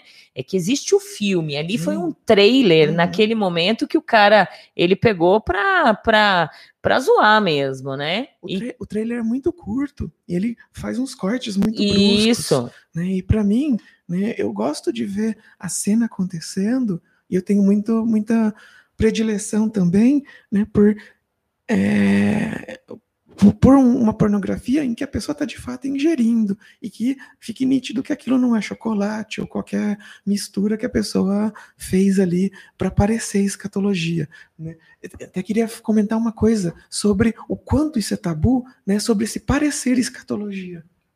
O Fat Life, que é um lugar onde a gente pode abordar de forma mais direta né, as práticas sexuais é, fetichistas, o Fat Life, ele proíbe que você coloque fotos públicas de escatologia e fotos de aparente escatologia. jura, eu não sabia disso. Eu, posso, eu só posso colocar essas fotos visíveis para amigos.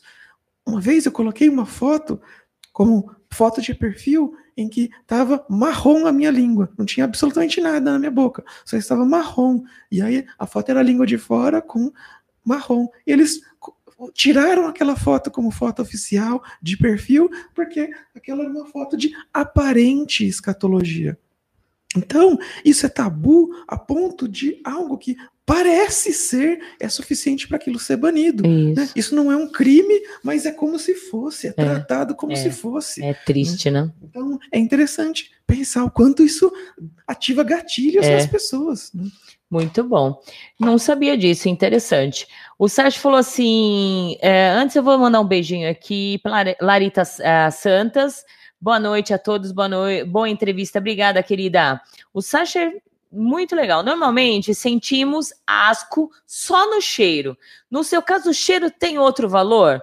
Porque realmente, assim, eu sou ótima para tudo, mas o cheiro me pega. Hum.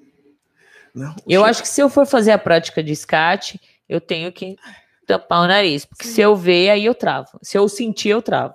Não é, o cheiro é terrível, pode ser terrível, nem sempre é. Ve- é, Então, aprender. O, o, meu, o meu barato é aprender a controlar o meu corpo, aprender a controlar as, as reações do meu corpo. Então, aprender a conseguir reagir naturalmente na presença do daquele cheiro, daquele gosto, daquela textura, até daquele som. Porque às vezes o- a forma como a gente vai mastigando na boca, o barulho que aquilo faz também ativa um monte de, de, De, de coisa. Então é aprender a lidar com isso. Hum. Né? É, eu não tenho nenhum. é, eu não, não é algo que assim, ah, eu sinto. É, é só sentir esse cheiro que eu sinto tesão. Eu não sinto tesão quando eu entro num banheiro público, ou eu sinto aquele cheiro horrível né, nos, nos banheiros que eu vou. Não é isso. É, é a prática de contro- controlar o meu corpo é, comendo ali. Né? E. E aí, só falando um pouco mais da pornografia que me falaram, né?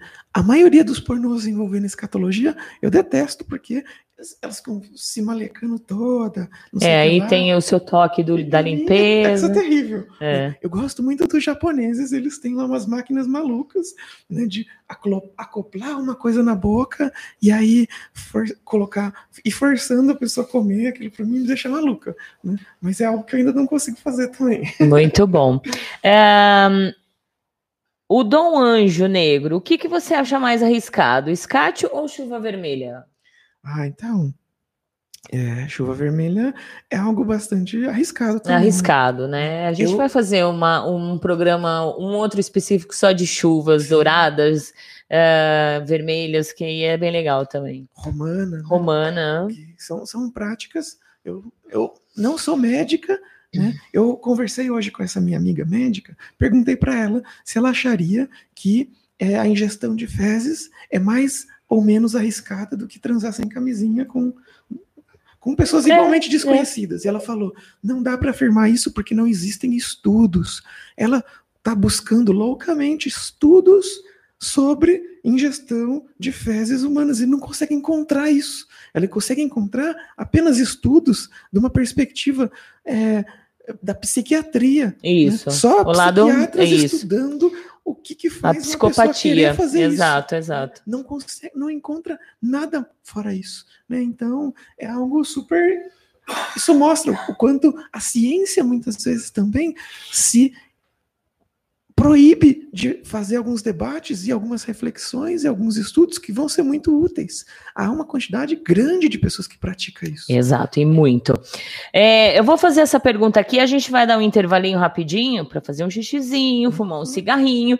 Aí dá tempo de vocês correrem, avisar os seus amigos que ainda a gente está no ar. A Leluz falou assim: você exige dieta especial para. que caiu aqui? Celular. Ah, o seu celular. É, você exige uma dieta especial para para prática, para quem faz? Ai, eu gosto de colocar né, que é, a privada não escolhe. Ela não vai comer o que O kit, for né? oferecido a ela.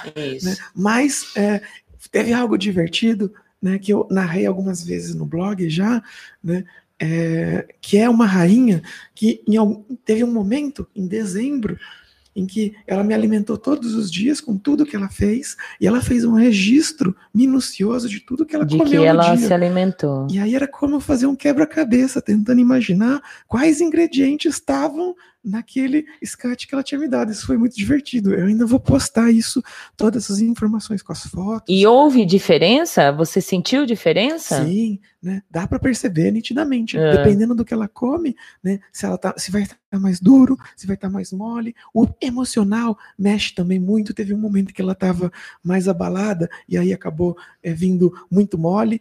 E cocô mole é diferente de diarreia, né? São coisas diferentes. Isso.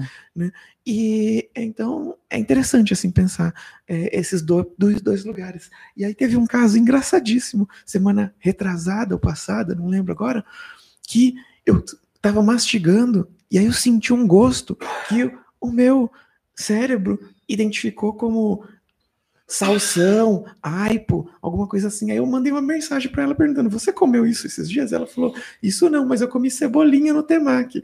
E aí é como No, se- olha, cebolinha, olha que, que E aí é interessante. como se eu estivesse comendo um temaki por tabela. É. Ai, que legal. Gente, nós vamos dar uma paradinha, paciência aí, que tem algumas per- ainda tem perguntas aqui, a gente já volta. É, como diz, é Vapit, Vapit, Vupit. Voltem logo. Hã? Voltem logo. É, voltem logo. 22 horas e 36 minutos.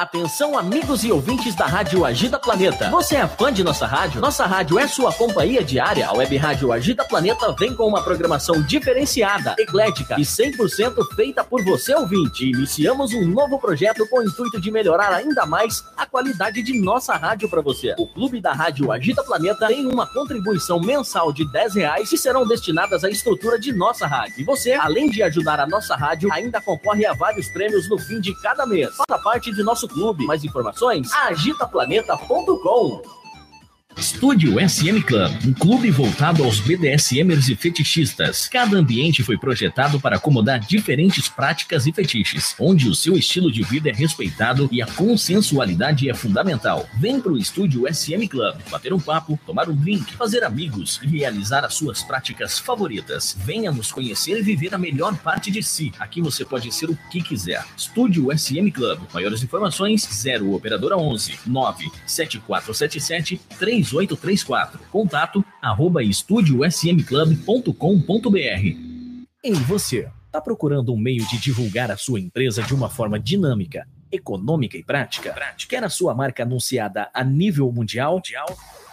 A Web Rádio Agita Planeta tem a estrutura, a cobertura e o dinamismo que você precisa para fazer a sua empresa decolar. Cobertura mundial. Produção própria de jingles e vinhetas para representar a sua marca. E toda a qualidade de uma web rádio séria e comprometida com você. Anuncie conosco. Acesse www.agitaplaneta.com e contate a equipe comercial. agitaplaneta.com. A sua marca, a sua marca em boas mãos. Em boas mãos.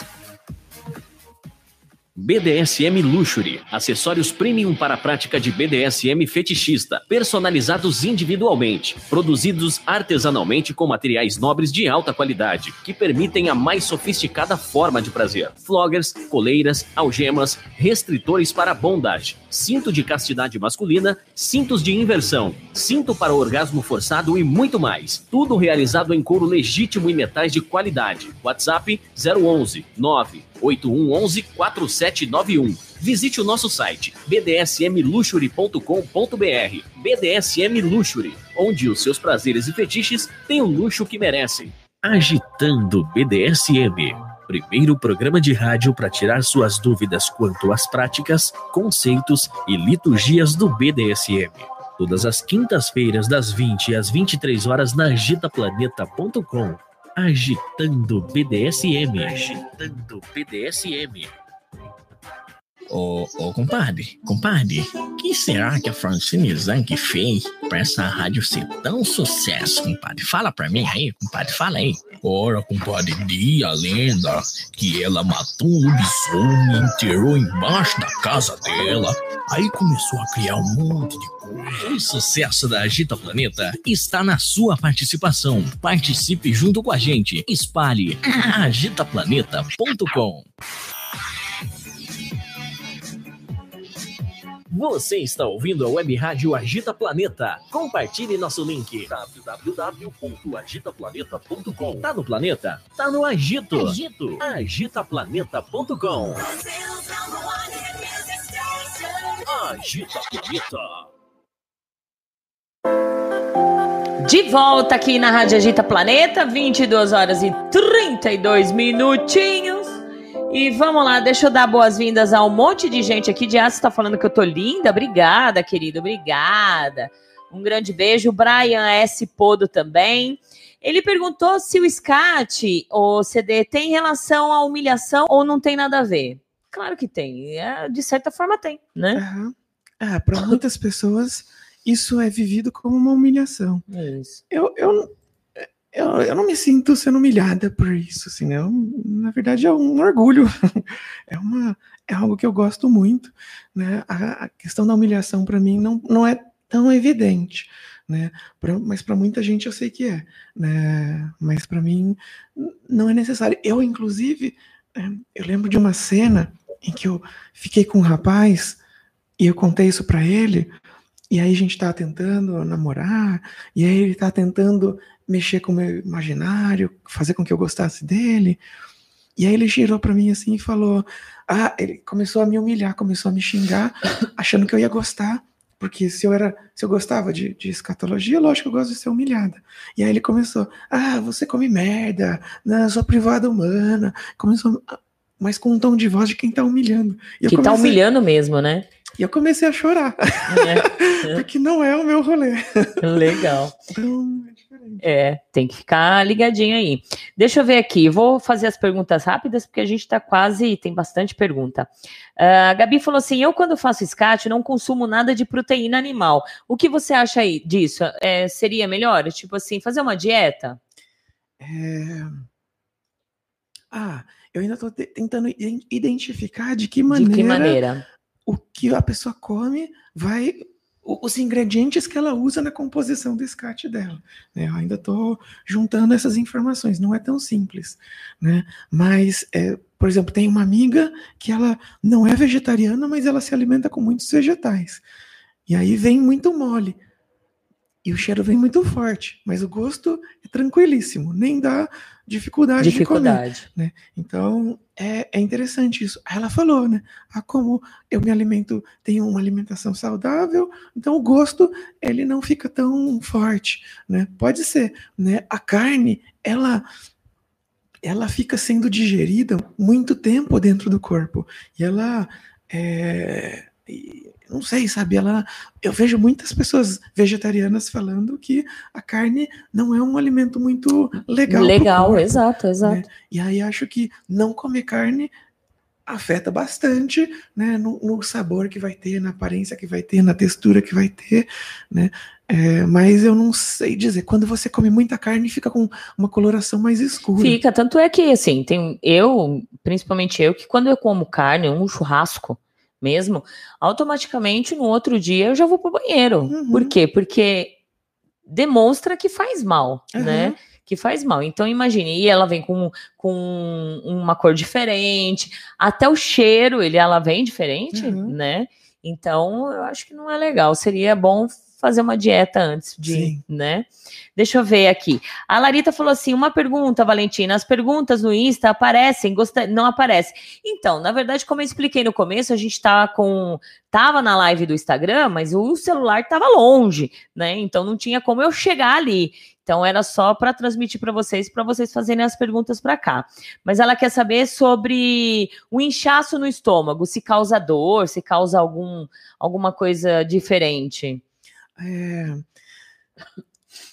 Ah, dependendo, dependendo do, do cocô que você coma, ele vai causar sim um inchaço no estômago. Aí aprender a lidar com isso também, né? É é a questão do arroto. Né? Você sempre, sempre que eu como, pelo menos sempre que eu como uma quantidade grande, me, aquilo está fermentando dentro de mim, né? E isso me dá uma vontade de, isso tem um estufamento, tem a vontade de é, esse inchaço, né? E você pode resolver isso sol- arrotando, assim, soltando o gás, né? E, e isso, mas isso tem que ser feito com cuidado, né? Você tem que pensar muito bem se a o lugar onde você está é apropriado para isso, porque o cheiro vai ser muito forte. Então, às vezes, o melhor é aguentar o inchaço, aguentar o estufamento até que ele se resolva dentro de Resolva. si, aí saia como flatulência depois. É, existe alguns cuidados pós-prática? É, bom, a princípio eu ficava muito com medo que as pessoas fossem perceber o meu, meu, meu hálito e tudo mais. Então, depois de fazer, eu bochechava de forma muito obsessiva, com Listerine, escovava o dente com muita força, passava fio dental.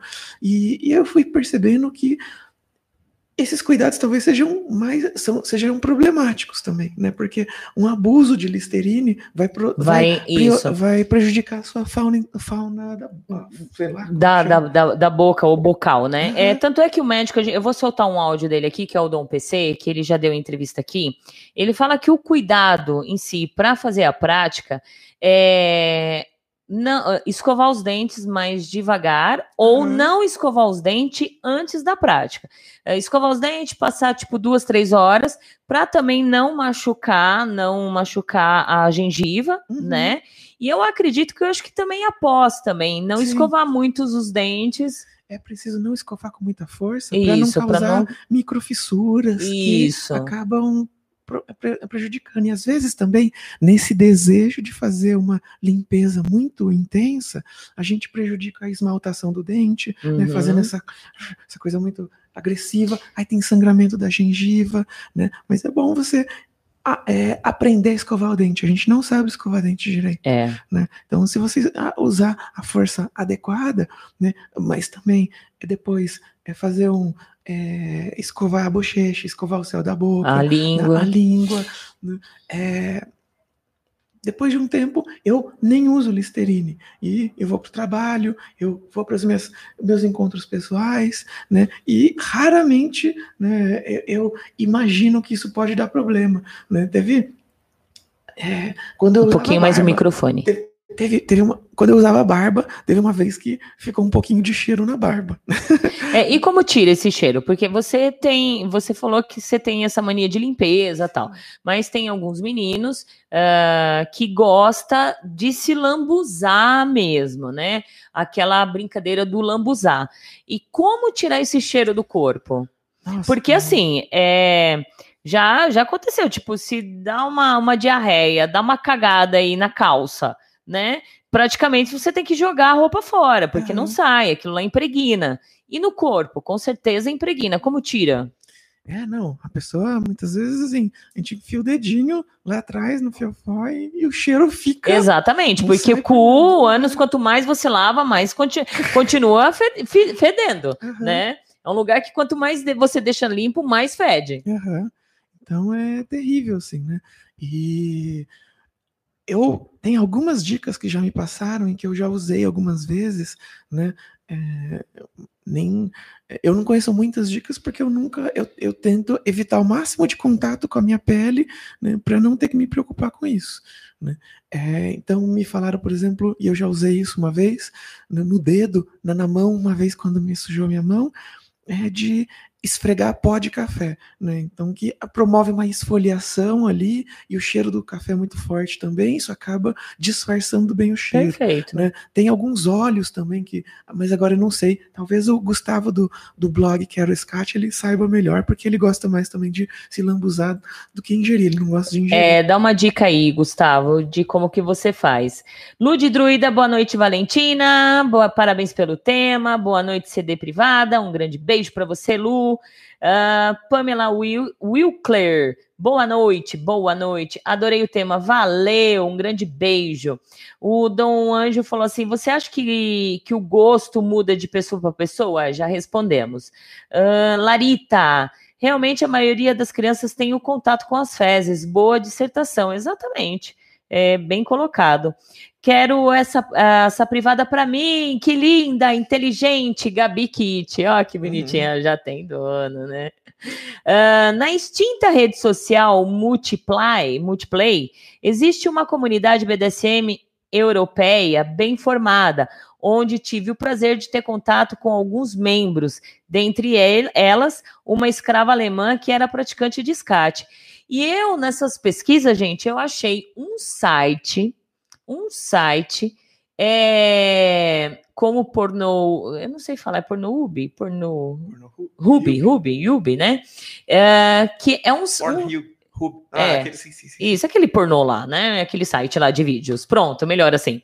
Uh, é um site específico para SCAT, gente. Sabia disso? Hum. Não, vou passar para vocês, vou, vou postar. É um site específico de SCAT. Vocês vão ver todos os vídeos possíveis e impossíveis. É muito legal. Bem legal mesmo.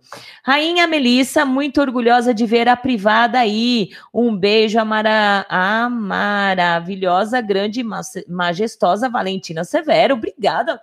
Gente, obrigada pelo apoio de vocês. Obrigada mesmo. O Dom Anjo falou assim: eu gosto da prática, porém eu gosto de escrever pelo, pelo corpo da posse e depois colocar na boca da posse.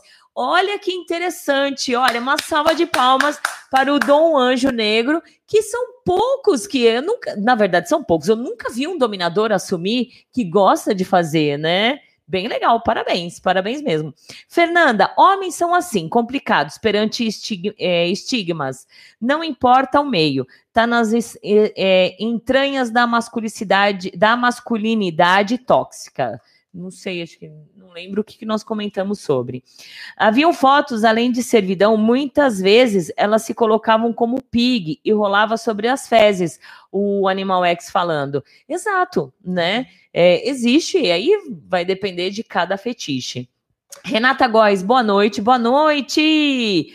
A Cida falou assim: caramba, que caro. Exatamente, de 50 a 100 pau. Meu, vou fazer uma grana, vou fazer um cofrinho vendendo. Estão né? perdendo dinheiro. Estamos perdendo dinheiro, né? Uh, ah, Mr. V Black, boa noite, maravilhosa. Boa noite, querida. Um grande beijo para você. Seja bem-vinda. Você estudou sobre centopeia humana no Segunda Guerra Mundial? É o, li o filme que a gente ia dar uma dica também, né? Uhum. O Centopeia Humana, quem que perguntou isso? É o Anjo Negro. Ah, esse, esse filme é muito engraçado, não sei quem conhece, mas é tipo uma das uma das, um dos piores filmes já feitos no, no, pela humanidade, e tem o 1 e o 2. E, e qual que é a história? É uma figura meio sádica que ela concebe a ideia de pegar uma pessoa né, e colar, não lembro exatamente como, acho que era costurar, ou, é, colar a boca de uma pessoa no cu da outra e fazer uma centopeia humana a ponto de as que estão no microfone. meio as, as que estão no meio só são alimentadas pelo, pelo escate, produzido pelas que estão na, é. na, frente. Então é alucinante, assim, assustador. É né? um filme de terror, é, mas é um filme trash, é um filme podre, mas é muito divertido, assim, né? É um dos poucos filmes que aborda essa temática de alguma maneira. Né? Super recomendo. Bem, bem legal. A Mr. Black falou assim que você, boa noite para a maior privada humana do Brasil. Hum. Estou amando a entrevista. Você já já comeu escate da V Black? Ainda não, ainda não, Não? tive esse prazer. É, a V Black, ela é uma das ah, que assumem também, né? Que gosta de escate. Se eu não me engano, a Lana também. Ah, é, algumas eu é, é legal, gente. A gente tem que assumir mesmo, né? Uhum. Algumas já vi que, tipo, ah, não, não gosto, mas vai lá e faz escondidinho, não sei porquê, né? Uhum. Fazer o quê? Muitas que me vendem potinhos pedem pra eu não marcar no Twitter pra que não saibam. Nem, Ah, nem o é? potinho. Então, tá vendo? Olha, tá vendo? É, minhas pesquisas, elas, elas são válidas, sim, Uhum. né? Muito bom. Ahn, o Anjo falou assim, qual foi a maior quantidade que você já comeu? É. Então, ah, recentemente. É, você tá comendo recentemente, você falou que praticamente é, cinco dias, né? ah, cinco dias por semana, com certeza. Então, Nos- que no último mês, assim, praticamente eu comi. E, mas às vezes é uma quantidade pequena, mas teve vezes que foi uma quantidade já grande, né? Eu tenho pesado numa balança atualmente para saber quanto eu estou ingerindo, né? E em algum momento eu vou fazer uma planilha no Excel para saber quanto que eu consegui comer em cada mês, quanto que cada rainha contribuiu na minha dieta, né? Então é um joguinho divertido ali, só que eu não sei mexer muito no Excel, então isso vai quando eu tiver paciência e tempo. Muito bom. Mas é ano retrasado, né, tinha uma rainha que me vendia e que eu perdi o contato com ela, ela não está mais respondendo o Instagram dela, mas ela me, ela me mandava um, um pote de maionese, sabe, Hellmann's, né, cheinho praticamente com o escate que ela fez. E eu demorava, eu, eu, eu, eu sei a- o mais difícil pelo tempo que eu demoro para comer. né? Então, esse aí eu demorava 16, 17 minutos, que é uma quantidade gigantesca de tempo. E desde a primeira garfada ali, da primeira colherada, eu já sentia ânsia. né? Então era muito difícil, o gosto era muito forte, a aparência era muito forte. né? E é, então, esse é o, é o meu. é, mas eu não pesava naquela época, dois anos atrás, então eu não tenho certeza absoluta se a quantidade era maior do que as quantidades que eu tenho comido atualmente, mas a minha impressão era que pelo menos tinha uns 500 gramas ali. É, atualmente, esse ano, o que eu mais comi foi 350 gramas de uma vez, né?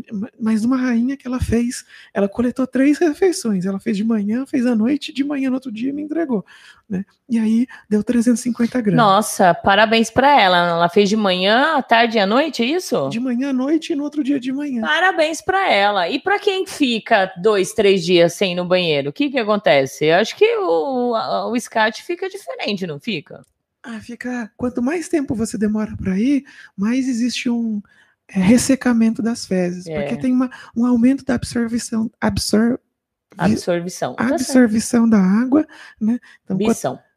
quanto mais fica ali as fezes no, no, no, no ânus, mais a água é retida, então mais duro ele vai ficar. Né? É, isso é- pode ser interessante ou não, assim, É, aumenta a dificuldade de ter que mastigar, como eu já disse. É. Ah, mandando um grande beijo pro mestre Ioi. Oi, querida Valentina, apenas chegar agora, mas eu vou assistir depois. Ai, carinho, Ioi, mestre, um beijo pra você, meu querido mestre de suturas. Beijão bem grande pra você, viu? A Renata Góes falou interessante tudo isso. A V Black, ela fez ah, perguntas que nós já respondemos no começo do programa, V. Então, acho que você vai ter que voltar para a gente não perder muito tempo, tá? Então, olha, eu vou perguntar, eu vou fazer a pergunta, mas aí você volta. Uma pergunta para convidado: o seu fetiche é por fezes ou pelo contexto da dominação na cena ou outras motivações? Outra pra, pergunta: você consegue se lembrar como se identificou o seu fetiche? Já respondeu também. Outra pergunta: gosto de fazer um jogo com as minhas privadas, identificar os alimentos que eu ingeri. Com o tempo, o treino, essa percepção melhora. Você já consegue identificar o menu da sua rainha? Ah, o da minha rainha ainda não, porque é, é, quando eu como dela, ela fica guardando ao longo da semana num pote de sorvete e aí me entrega de uma vez e aí eu vou comendo aos poucos, mas não dá para saber exatamente. Ai, não sei, não consegui. São poucas as vezes que eu consegui identificar o gosto. Quando a pessoa come beterraba, eu consigo perceber o gosto, até a coloração. Até a coloração. A colo... É, beterraba, quem come beterraba indica na hora, uhum. não tem jeito. E milho. Sim, milho também aparece o tempo inteiro. É. Engraçado, né? Às vezes vem casca de feijão. Isso. É, e também, aí, semana retrasada, eu tive esse episódio que eu contei aqui, né, de mastigar algo que eu reconheci como aipo ou salsão e era cebolinha. É, o interessante para quem for fazer é, é, mastigar bastante, né? Sim. Mastigar bastante. Se você te, pretende, ah, hoje eu vou fazer o SCAT para para uma sessão ou até mesmo para vender e tal, é, você tem uma, uma alimentação mais é, equilibrada e mastigar bastante, né? Sim, pois é. E é, mas eu gosto muito desse jogo, né? É algo que eu quero exercitar, exercitar. Né? De pelas, pela, pelo SCAT perceber o que, que a rainha comeu no, no dia anterior. Né? Perfeito. Acho que esse é um jogo maravilhoso. Legal. A Larita, a dieta da rainha geralmente é rica em fibras? Tem uma conversa sobre que ela ingere uma restrição sobre algum. É, peraí. Tem uma conversa sobre o que ela ingere ou uma restrição sobre algum alimento? Não, né? Como ah, nós já falamos. Ela tem intolerância à lactose. Ah, então, então já. Ela, ela evita mas ela come lactose mesmo assim, então uhum. isso acaba produzindo, é, marcando, marcando, ali, né? Mas eu não, a gente come juntas muitas vezes, então acaba que eu percebo o que ela tá que ela, comendo, o que ela comeu. Mas eu não acompanho o dia a dia dela, então não sei exatamente é, quais são os ingredientes que ela tem comido. Mas em algum momento a gente vai começar a brincar disso também, dela registrar, para a gente tentar identificar o gosto e tudo mais. Legal. A Renata Góes também fez uma pergunta que já respondeu, mas você consome pequena porção ou pouco mais a porção? Já respondemos. Carlos Sachers, dentro do BDSM, como que você gosta de ser usada. Gosta de beber urinas e ser chicoteada? Olha só que loucura. É, eu tenho muito problema quando eu bebo xixi. Né? A urina, é, isso eu conversei com a minha amiga, essa minha amiga médica, ela falou que algumas substâncias é, presentes na urina, elas produzem uma irritabilidade no estômago e aí o, o corpo é, dá um jeito de, de identificar isso como algo para ser excretado o mais rápido possível. Então, algo que eu sempre notei, eu não sei se todo mundo é assim ou se é comigo que isso é mais evidente, mas é tomar o xixi e eu, eu percebo na hora, assim, algumas horas depois, já vai começar uma série de evacuações, né, para é, é, para eliminar do corpo isso. Então eu evito tomar o xixi, né, porque eu, tô, eu percebo que mesmo tomando muito, o meu corpo não Acostuma. Acostuma. Bom. É, e o é, chicote, eu, é. eu tenho. Come, eu estou começando a trabalhar um pouco mais esse meu lado masoquista. É, eu não sou uma pessoa masoquista, mas como uma submissa que gostaria de agradar a minha rainha, porque ela é bastante sádica, eu gostaria de, de aprender a aguentar a dor na quantidade que der prazer para ela. Perfeito, boa Mas resposta. atualmente eu tô ainda aprendendo. Aprendendo isso, vai, vai, é com o tempo, né? O, deixa eu ver. Ah, Domidiana, linda, boa noite, adorando a entrevista, parabéns pelo programa, beijos, beijos para você, querida, linda. Uh, seja sempre bem-vinda e muito obrigada, viu, Diana? Muito obrigada a todos vocês que tiraram um minutinho do seu tempo para fazer a, o compartilhamento e a divulgação do programa de hoje. Vocês são nota, nota, nota, nota. Nota! Exato, nota 10, muito bom. Uh, o Carlos falou assim: comer fezes é uma forma de punição ou humilhação? Então, vai depender. Que nem é, no caso da, da CD privada, não é nem punição e nem humilhação, é um prazer dela. É como é, o, o Spank. O Spank para o masoquista não é uma punição e nem uma humilhação, né? Então vai depender do contexto. Se de repente o, o submisso ou a submissa ele for um pouco avesso, né? Ter, não, é, é, não ter o limite do SCAT e, e de repente você usar como uma punição, ótimo, né? Então vai depender isso de cada um. Respondi por você, tá bom?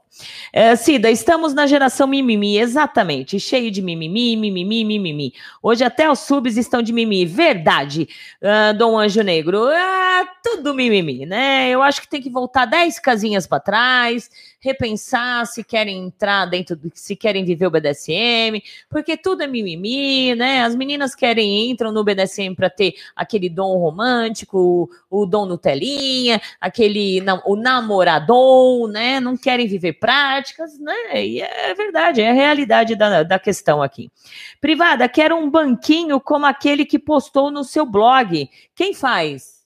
Ah, é, é, é, nossa, é uma. Me escreve no, no Twitter e eu passo o contato da, da moça. Né? É, eu esqueci agora o nome do perfil no Instagram, mas é um perfil bem conhecido. Isso, e é bom não falar também, porque não anuncia aqui na rádio, a gente vai anunciar a pessoa e etc e tal, né? Uhum. Tô bem cortando isso mesmo, né? Exato. É, que é, né? Tem que anunciar, exatamente, né? Pergunta: você come na hora do seu almoço no trabalho, tipo marmitinha? Eu é, tento comer em casa, é, sempre. Às vezes tem que comer na rua, porque eu fui pegar o potinho com a moça no metrô e Aí depois vou ter um compromisso, então eu acabo entrando no banheiro do metrô e sento ali, tento comer ali mesmo, né? É, e, e é, isso, é isso. E quanto a você pegar hoje e comer outras fezes, é liberado pela sua dona. É, Tranquilo. Ela deixa com muita tranquilidade isso. Perfeito. Né? Ela acompanha as negociações, inclusive, né? e não, não tem nenhuma questão é, com Quanto a isso, muito e, bom. Mas é, eu tô querendo para garantir que eu vou comer todos os dias, né, fazer isso no primeiro momento, primeira refeição do meu dia, né, mas ainda é algo que eu preciso aprender a acordar um pouco mais cedo, né, para comer e, e aí fazer a higiene da boca, é, e aí esperar um pouco também para passar o, o cheiro, comer alguma coisa em cima ajuda a disfarçar o cheiro também. Então, eu como o escate e aí imediatamente depois eu já como uma banana ou, ou faço alguma refeição mais leve, não muito pesada, né, para não ficar muito empanturrada. Mas isso tudo colabora bastante para disfarçar o sabor, porque o mau hálito muitas vezes é problema estomacal, né? Não é exatamente o que você comeu que vai estar tá soltando o cheiro. Isso, exato. Né? Se está soltando o cheiro, é porque você está com algum outro problema, né? Refluxo, gastrite. Isso. Né? E então é cuidar disso, assim, né? É monitorar isso, né? Eu tive gastrite ao longo de várias vezes na vida, mas mais por tomar café e por estresse do que por escatologia mesmo, né? porque eu tenho feito rotineiramente nesses últimos meses e não está piorando nem melhorando, não está mexendo absolutamente nada, né? no, no, no, em qualquer problema estomacal que eu tenha. Muito bom, muito bom. Gente, eu vou dar, já é 11 horas, vou dar aquela rapidinha, deixa eu ver aqui, rapidinha, deliciosa. Isa, Isabela Libra, lá no Face. Boa noite, parabéns pelo tema abordado, uh, o, é, que hoje ainda mais é tabu, né? Uma pergunta, para comer escate tem algum recipiente próprio ou é como comer uma refeição com prato e talheres? Você, já vi você comendo, uhum. né, as fotinhos, vai depender, né? Como eu não gosto muito do cheiro, é, no, no, no, no, na minha mão, no meu corpo, na pele. Eu, eu costumo usar talheres mesmo para comer, mas tem momentos assim que eu tô determinada a lidar com esse meu toque de limpeza, e aí eu pego com a mão, mas eu pego com dois dedos, assim, não pego, tipo, a mão inteira, eu pego com dois dedos, um, Olha, é, é rachizinho, rachi. Tchau, você vai comer como Tem se fosse... alguns que são mais moles, e aí é preciso que é, uma, colher. uma colherzinha, né? Muito bom. Beatriz, um grande beijo. Tamara, obrigada, viu, gatona? Obrigada mesmo. Deixa eu ver se tem mais. Damara, Damares. Uh, boa noite, estou adorando o programa. Obrigada, gente, obrigada. Uh, muito bom o programa, viu? Ela tá perguntando a Beatriz, uh, perguntando, vai comer ao vivo? Olha, gente, depois do Balbusting, que foi levou, levou uns chutinhos no saco. Eu tive a queda, imagine se colocar comer ao vivo, né, gente? Infelizmente, uh, a gente não ainda a gente não está ah, preparado, né? As, as redes sociais, na verdade, não estão preparados para isso. Mas quem sabe um dia ela volta e aí a gente faz ao vivo e a cores, né? Peço autorização para sua dona e aí eu sento nessa privadinha aqui que eu ganhei do Mark. E aí a gente faz ao vivo, né? Perfeito. Puxa, mas eu vou mostrar minha bunda ao vivo e a cores? É Caraca! bom, né? É, o povo vai adorar, né? Ai, Jesus do céu, viu? Deixa eu ver. Ah, que pena. O mestre Ioi, parabéns. Obrigada, gente. Obrigada mesmo. A gente tá. Infelizmente, a gente tem isso, né? Por conta do próprio YouTube ou por conta do próprio tema. Infelizmente, a gente não tem essa liberdade. Eu gostaria muito, de verdade, de, de mostrar para vocês todos os tipos de práticas, né? De demonstrar, de, de, de quebrar esse tipo de tabu. Mas ainda, infelizmente, a gente está aí com as mãos algemadas, uma dome com as mãos algemadas por conta eh, de, de tudo isso. Vamos lá, Daniel, um grande beijo. Olha o Dani, psicólogo, lindo, lindo. Boa noite, Val. Boa noite, firme e forte. Pergunta: existe alguma diferença para o, pratica é, para o praticante? É, fezes de homem ou, de, ou mulher ou animais? Animais não. Não, né? Pelo amor Não, de Deus. É, existe um estudo bem grande que eu, eu, eu pesquisei ali, que é do, do, do próprio animal comendo as fezes, né? Eles, eh, até os próprios donos, eles não aceitam isso, que é normal, né? O animal faz o cocô, ele vai lá e lambe, e até come, e o próprio dono do, do animal, ele não aceita. Leva o, o animal para o veterinário, para fazer tratamento, para ter cuidados, né? Aham. Isso, eu não sabia que levava para fazer cuidado. Sim, assim, sim, é. pânico, né? É, o- na, na pesquisa, é, é, eles mesmos não aceitam o próprio cachorro comendo cocô, né? Uhum. Não, então, imagine, isso desde criança, né? Já vem como que você falou, desde criança já tem esse problema. E aí, com esse tabu, o próprio o dono do animal não aceita que o seu animalzinho coma cocô, né? Ah, você já comeu? Essa é uma pergunta boa. Você já comeu lambeu fraldas com fezes? Não. Não? Tem uma amiga que ela gosta de usar fraldas, ela é adulta e tudo, né? mas eu não sei assim, eu não sei, eu nunca vi, não faz tempo que eu não vejo uma fralda, então eu não sei exatamente o que tem ali, não sei se tem talco, não sei se tem algum produto químico, não sei se tem algo, É, não, ele é, tem um produto químico para cuidar do para cheiro, cuidar do, né? do cheiro, dissolver o xixi, né? É, então acho Então, que talvez é. isso, é, isso não Pode ser que, muito que adequado. adequado, exatamente. Ah, a dificuldade de artigos, infelizmente, é quase é, em quase todo o Brasil, é em todo o BDSM, exato. É falta de artigos em tudo, né?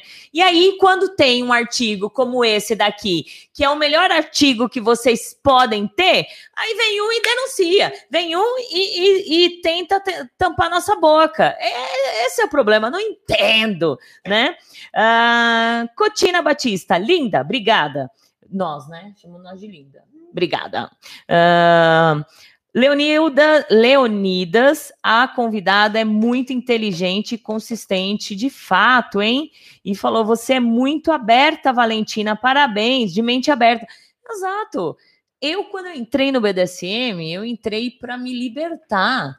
E aí, o que, que acontece? Automaticamente, eu liberto também qualquer outro tipo de fetiche. Eu posso não fazer, eu nunca fiz escate. Nunca fiz. Mas eu tenho minha mente aberta. E não é porque eu nunca fiz que eu vou ter preconceito e nojinho.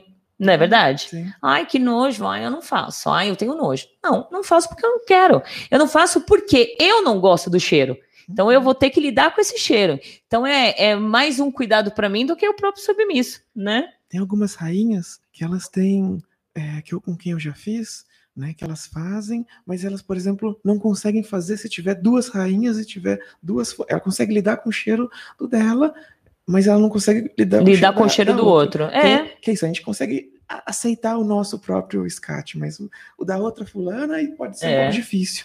É, e tem algumas também em que elas conseguem ver o escravo, a escrava comendo, desde que a pessoa não mostre ânsia, porque se a pessoa tiver ânsia, aí a própria rainha também vai ter, aí É. vai ser vomitar, e, e aí então, ou seja, é, para algumas rainhas, elas sentem prazer em ver, elas sentem prazer na prática, mas não é tão simples de lidar Então, com mas, é, mais uma pergunta. É, quando você coloca na geladeira, né? Quando fica na geladeira, eu nunca, nunca, eu sempre fiz exame de fezes, mas depois eu não, não vou lá abrir o potinho Hum. para olhar, né? Para sentir o cheiro. Será que é, quebra o, o cheiro? Não, Não, continua. assim que volta, que desconge... mesmo congelado, dá pra... dentro do, do potinho fica o Já cheiro. fica o cheiro. Mas no, no, no freezer e na geladeira não fica. É, eu não Mas- sei por que quebra o cheiro ali, né? É. Mas é, quando, quando descongela, volta o cheiro normalmente. Mesmo cheiro. Exato, deixa eu ver aqui. O Gustavo falou assim: curto escate para mim não tem nada a ver com humilhação, mas sim a relação entre o prazer e o nojo. É. ah, o Dom Anjo Negro falou: Nossa, você com esse óculos está linda. Eu com meu óculos, é, eu vivo sem ele. Se eu tirar, não, não tem jeito, eu não enxergo. E para ajudar, gente, é, vocês veem as dificuldades de eu ler aí, para ajudar, aumentou mais o meu grau. Olha só, a idade é duro, né? Uhum. A idade é dura. Aumentou mais o meu grau. Eu uso 5, tá, gente? Hum. Agora imagine o quanto que aumentou, tá? É, não vou falar porque eu tenho vergonha. Olha o- o- a Hum. vergonha da cegueta. E ele falou assim: eu consumo mui- muitos suplementos. Será que tem alguma diferença no gosto? Será que os anabolizantes vão te deixar nervosa no decorrer? é, no decorrer? Ai, não, não sei exatamente é, dizer, mas é o, as fezes e a urina são coisas que a gente não conseguiu. Tem, tem elementos que o corpo não absorveu. Né? Eu lembro que tinha um, um- eu tinha um, uma- um pânico né, na, quando eu tomava o xixi de travestis. é, lá no começo. Eu tinha medo que o hormônio que elas tomaram para fazer. É, mas sabia- o xixi ele é estéreo. eu sei, mas né? eu sabia. eu- Até onde. O hormônio, é, quando você toma em excesso, ele é eliminado pela urina também. Isso. E aí eu ficava com medo de eu começar a ter peitinho por estar tomando um xixi de uma travesti. Né? Mas hoje que se nasceu peitinho tudo bem, então. Aí não tem problema, Mas né? Naquele momento eu tinha, morria de medo disso. Queria e não queria, né? É, muito bom. Gente, ah, vão se despedindo, tá? Infelizmente, a gente tem que acabar. São 23 horas e 14 minutos. A gente ficaria aqui até, né? Até quando vocês quiserem, mas todo mundo tem que trabalhar. Deixa eu ver aqui. O Gustavo, ah, o Bruno Souza falou assim: é possível relacionar o SCAT com o fetiche por é, pepeca sem lavar? Com esmegma. Esmegma. Isso. Esmegma. Esmegma é sujeira no pênis. Isso. É, Ah, eu acho que tem pessoas que têm tesão em escate que não tem Que não em tem esmegma Isso. E, E- e- pelo cheiro. e cheiro É. de pepeca. Aí vai depender, né?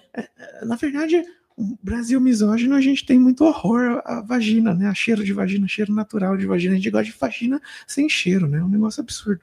Mas é, não são cheiros rea- relacionados, assim, né? É Porque é isso, né? O Freud vai falar que o tesão no cocô é, tem a ver com essa fixação na fase anal. Eu não sei exatamente se o, o tesão em chulé passa pela mesma fase anal, Hum, se é outro rolê. É, eu acho que É. não, eu acredito que não. Então, É, cada, é diferente, é diferente. Desculpa, quase que eu dou uma rotada aqui ao vivo. Tem, e você vê, tem gente que tem fetiches por arroto, sim, não é verdade? sim. Muitos, eu já vi, olha a rota na minha cara. Tem muitos, né? É, vamos realizar, eu vou realizar o fetiche de quem gosta de arroto. Olha só. E- Você consegue fazer? Não? Eu Não consigo. consigo. Ó, Acho que eu tô nervosa. eu treinava isso, eu fazia campeonato de arroto na escola. Por isso que vai. Ai, muito bom. Olha, eu acredito que nesse, nesses cinco, é, três minutinhos aí de arroto, nessa sessão, já chegaram num orgasmo. Uhum. Ah, Gustavo falou dica com cheiro. Na boca, mel, bebida alcoólica ah, e até água oxigenada para fazer um bocejo. bochejo. Ah, na pele, vinagre, sabonete de menta e até um sabonete muito bom chamado É, Febo, olha, o Febo, que interessante. E o Anjo Negro falou assim: Valentina, da minha posse, eu faço uma mistura de conhaque com café para tirar o cheiro. Olha só, Uhum. vocês se viram, né? Deixei de ir para a faculdade para acompanhar a entrevista da privada. E aí, parabéns. Pergunta: você já fez cenas em alguma casa ou workshop? Ah, é. Eu acredito que cena pública o- A vai maioria das casas proíbe. proíbe isso. É, é, não vai ter uma aceitação assim. Seria legal, Eu né? o máximo. É, Hum. seria legal, né?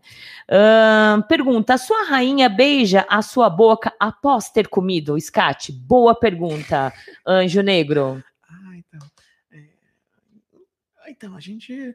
Eu não sou namorada dela. Então, vocês não têm uma relação de, de, de Baunilha. baunilha, então não tem uma relação de beijos. Não, mas é, então e- eu até tô achando muito divertido a gente tá vivendo a relação e eu tá podendo, é, sei lá, nesse um mês e pouco que a gente tá como que estipulamos o começo da relação, é, eu é, eu tô achando de é interessante a ideia de pensar que o mais perto de uma boca que vai chegar à minha boca é as pregas do cu delas. Então, é, as- ah, agora entendi. o, o, o beijo que eu vou estar recebendo É o beijo grego. é o beijo grego, que é um beijo muito delicioso. também. Isso, é o, o beijinho grego. Pra quem não gosta e pra quem não sabe o que que é, é beijinhos no brioquinho, Uhum. brioco, ah, né? É, muitos homens gostam de beijo grego, Oh, gostam de receber, sim. é, gostam de receber. E, e poucos se assu- assumem que Sim, gosta, né? Tem medo, né? Nossa. É um tabu. A gente vai falar de inversão também. Eu gostaria, olha só que interessante. Como seria mais aberta a vida da gente se a gente pudesse falar de tudo e mostrar tudo? Imagine fazer um programa de inversão e mostrar como fazer uma inversão. Olha que chique, né? Imagina. Ou como um programa de hoje, fazer um cocôzinho aí na frente de todo mundo, seria perfeito, né? A Cida, gente, vamos nos despedir que já já estouramos o tempo. Estou conhecendo a forma técnica e com respeito às coisas por aqui. Gratidão, muita gratidão, Valentina. A privadinha é muito doce. Foi tudo muito esclarecedor. Muito obrigada. Olha só a rainha aqui, Ela ó. tá aí? Tá, Goldes, amor. Nagashi. Ela é japonesa? Não, Não. ela é negra. Ah, ela é que nem eu que adora coisas do Japão, Sim. né? Uhum. É, eu ia falar eu tô de coisa, mas não, não, ah, sumiu o meu leque, tá lá do outro lado. Adoro o Japão. Um beijo pra você. Bela entrevista com essa dominadora maravilhosa e a minha privada. Obrigada pela oportunidade. Eu que agradeço de ter liberado ela de vir aqui. Muito obrigada, né? Beijo, rainha. Fala lá, que lindo. Te amo, rainha. Ai, muito bom. O Léo, parabéns pela escolha do tema, senhora Valentina. Foi um programa inovador para mim e gostei das informações e a repassada de reconhecimento. Ah, parabéns à convidada pelo conhecimento, exatamente. Olha, colo- achei a pessoa certíssima. Ah, CD, tu gosta de peido também? Gosto, acho divertido. Ai, eu adoro peidar. Uhum. Nossa, eu peido pra caramba, gente. É, Peido. Só que não tem, é, não é muito fedorento, mas você gosta no sentido do peido em si ou do fedor mesmo, do cheiro eu gosto na cena. na cena? Por exemplo, se eu tô num quarto com um monte de gente, alguém estou no ônibus e alguém peidou, eu fico irritado. Hum. Jura? Sim, fico irritado. Puta, eu não nego um peido pra ninguém.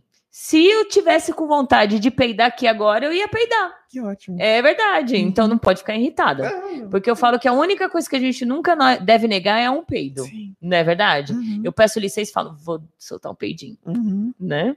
É um presente. É, um, exato. Ahn, porra, Valentina, você é muito da hora. E que arroto! Ai, legal. Que bom que gostou. Eu e o Leonildas fizemos mais perguntas. Vamos receber um brinde, Valentina? Olha que tipo de brinde que vocês querem, né? Infelizmente, não dá para dar brinde aqui, né? Eu mando beijinhos. E quer mais um arroto? Eu dou. Se quiser, eu arroto mais. Um brinde bem legal. Ahn, Versiva, maravilhosa, aprendendo muito aqui. Gratidão, lindas. Muito obrigada. Bom, gente, ah, temos que nos despedir, né? Beatriz, ah, sensacional. É a, a demônia, gente. É Beatriz Demônia. Obrigada, viu, gata? Muito obrigada.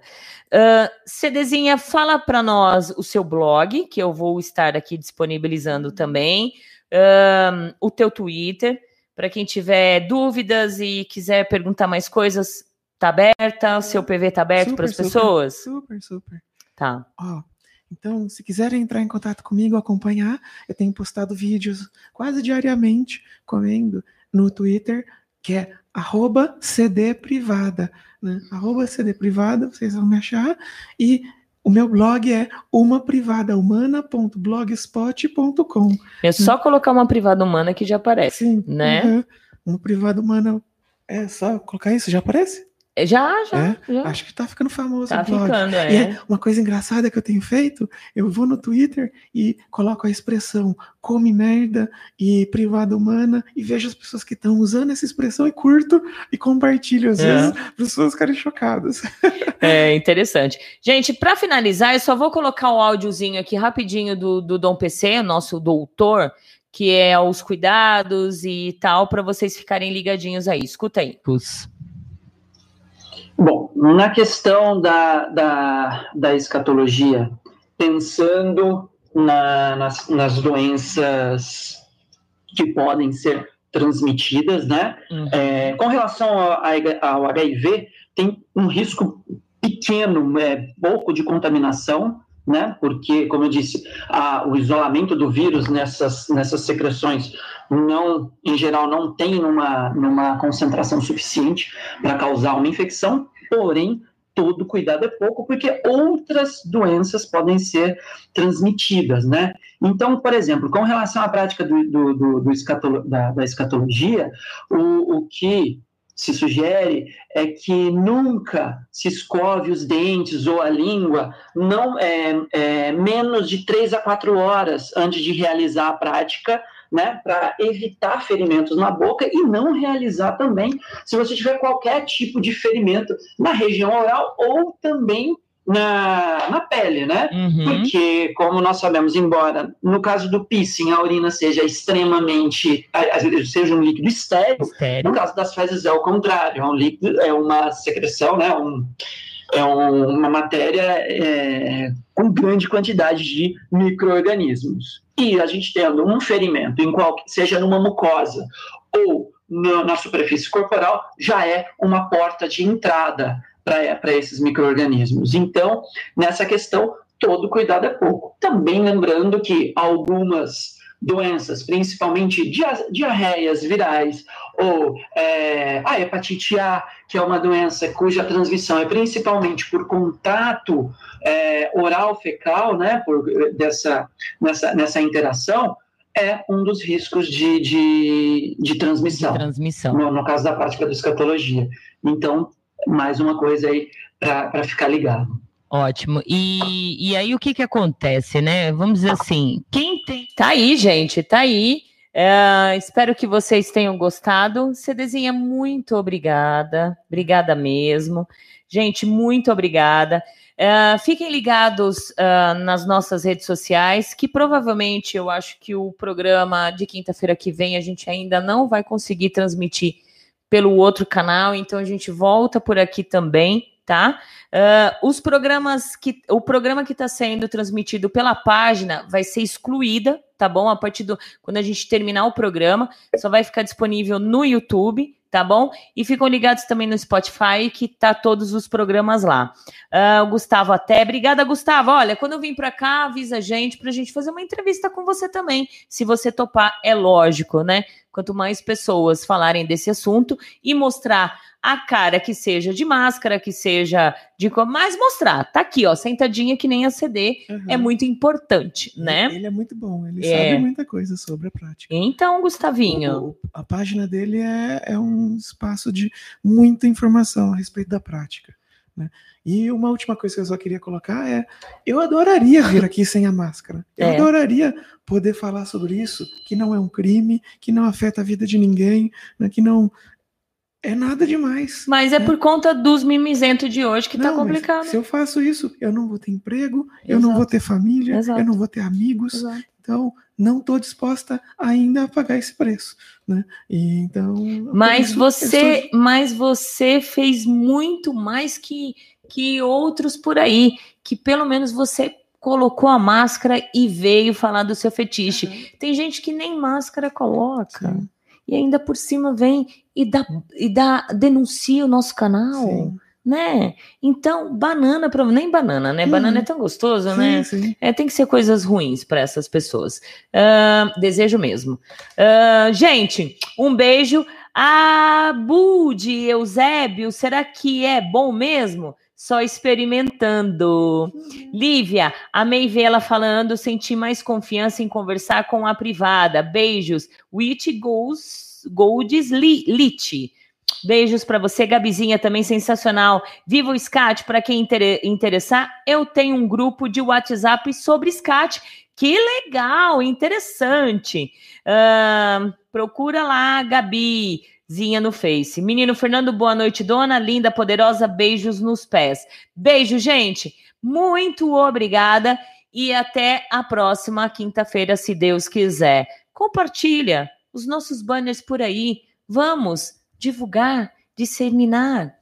Até a próxima quinta, se Deus quiser. Beijos, cheiros e upa e, claro, aquela chicotada.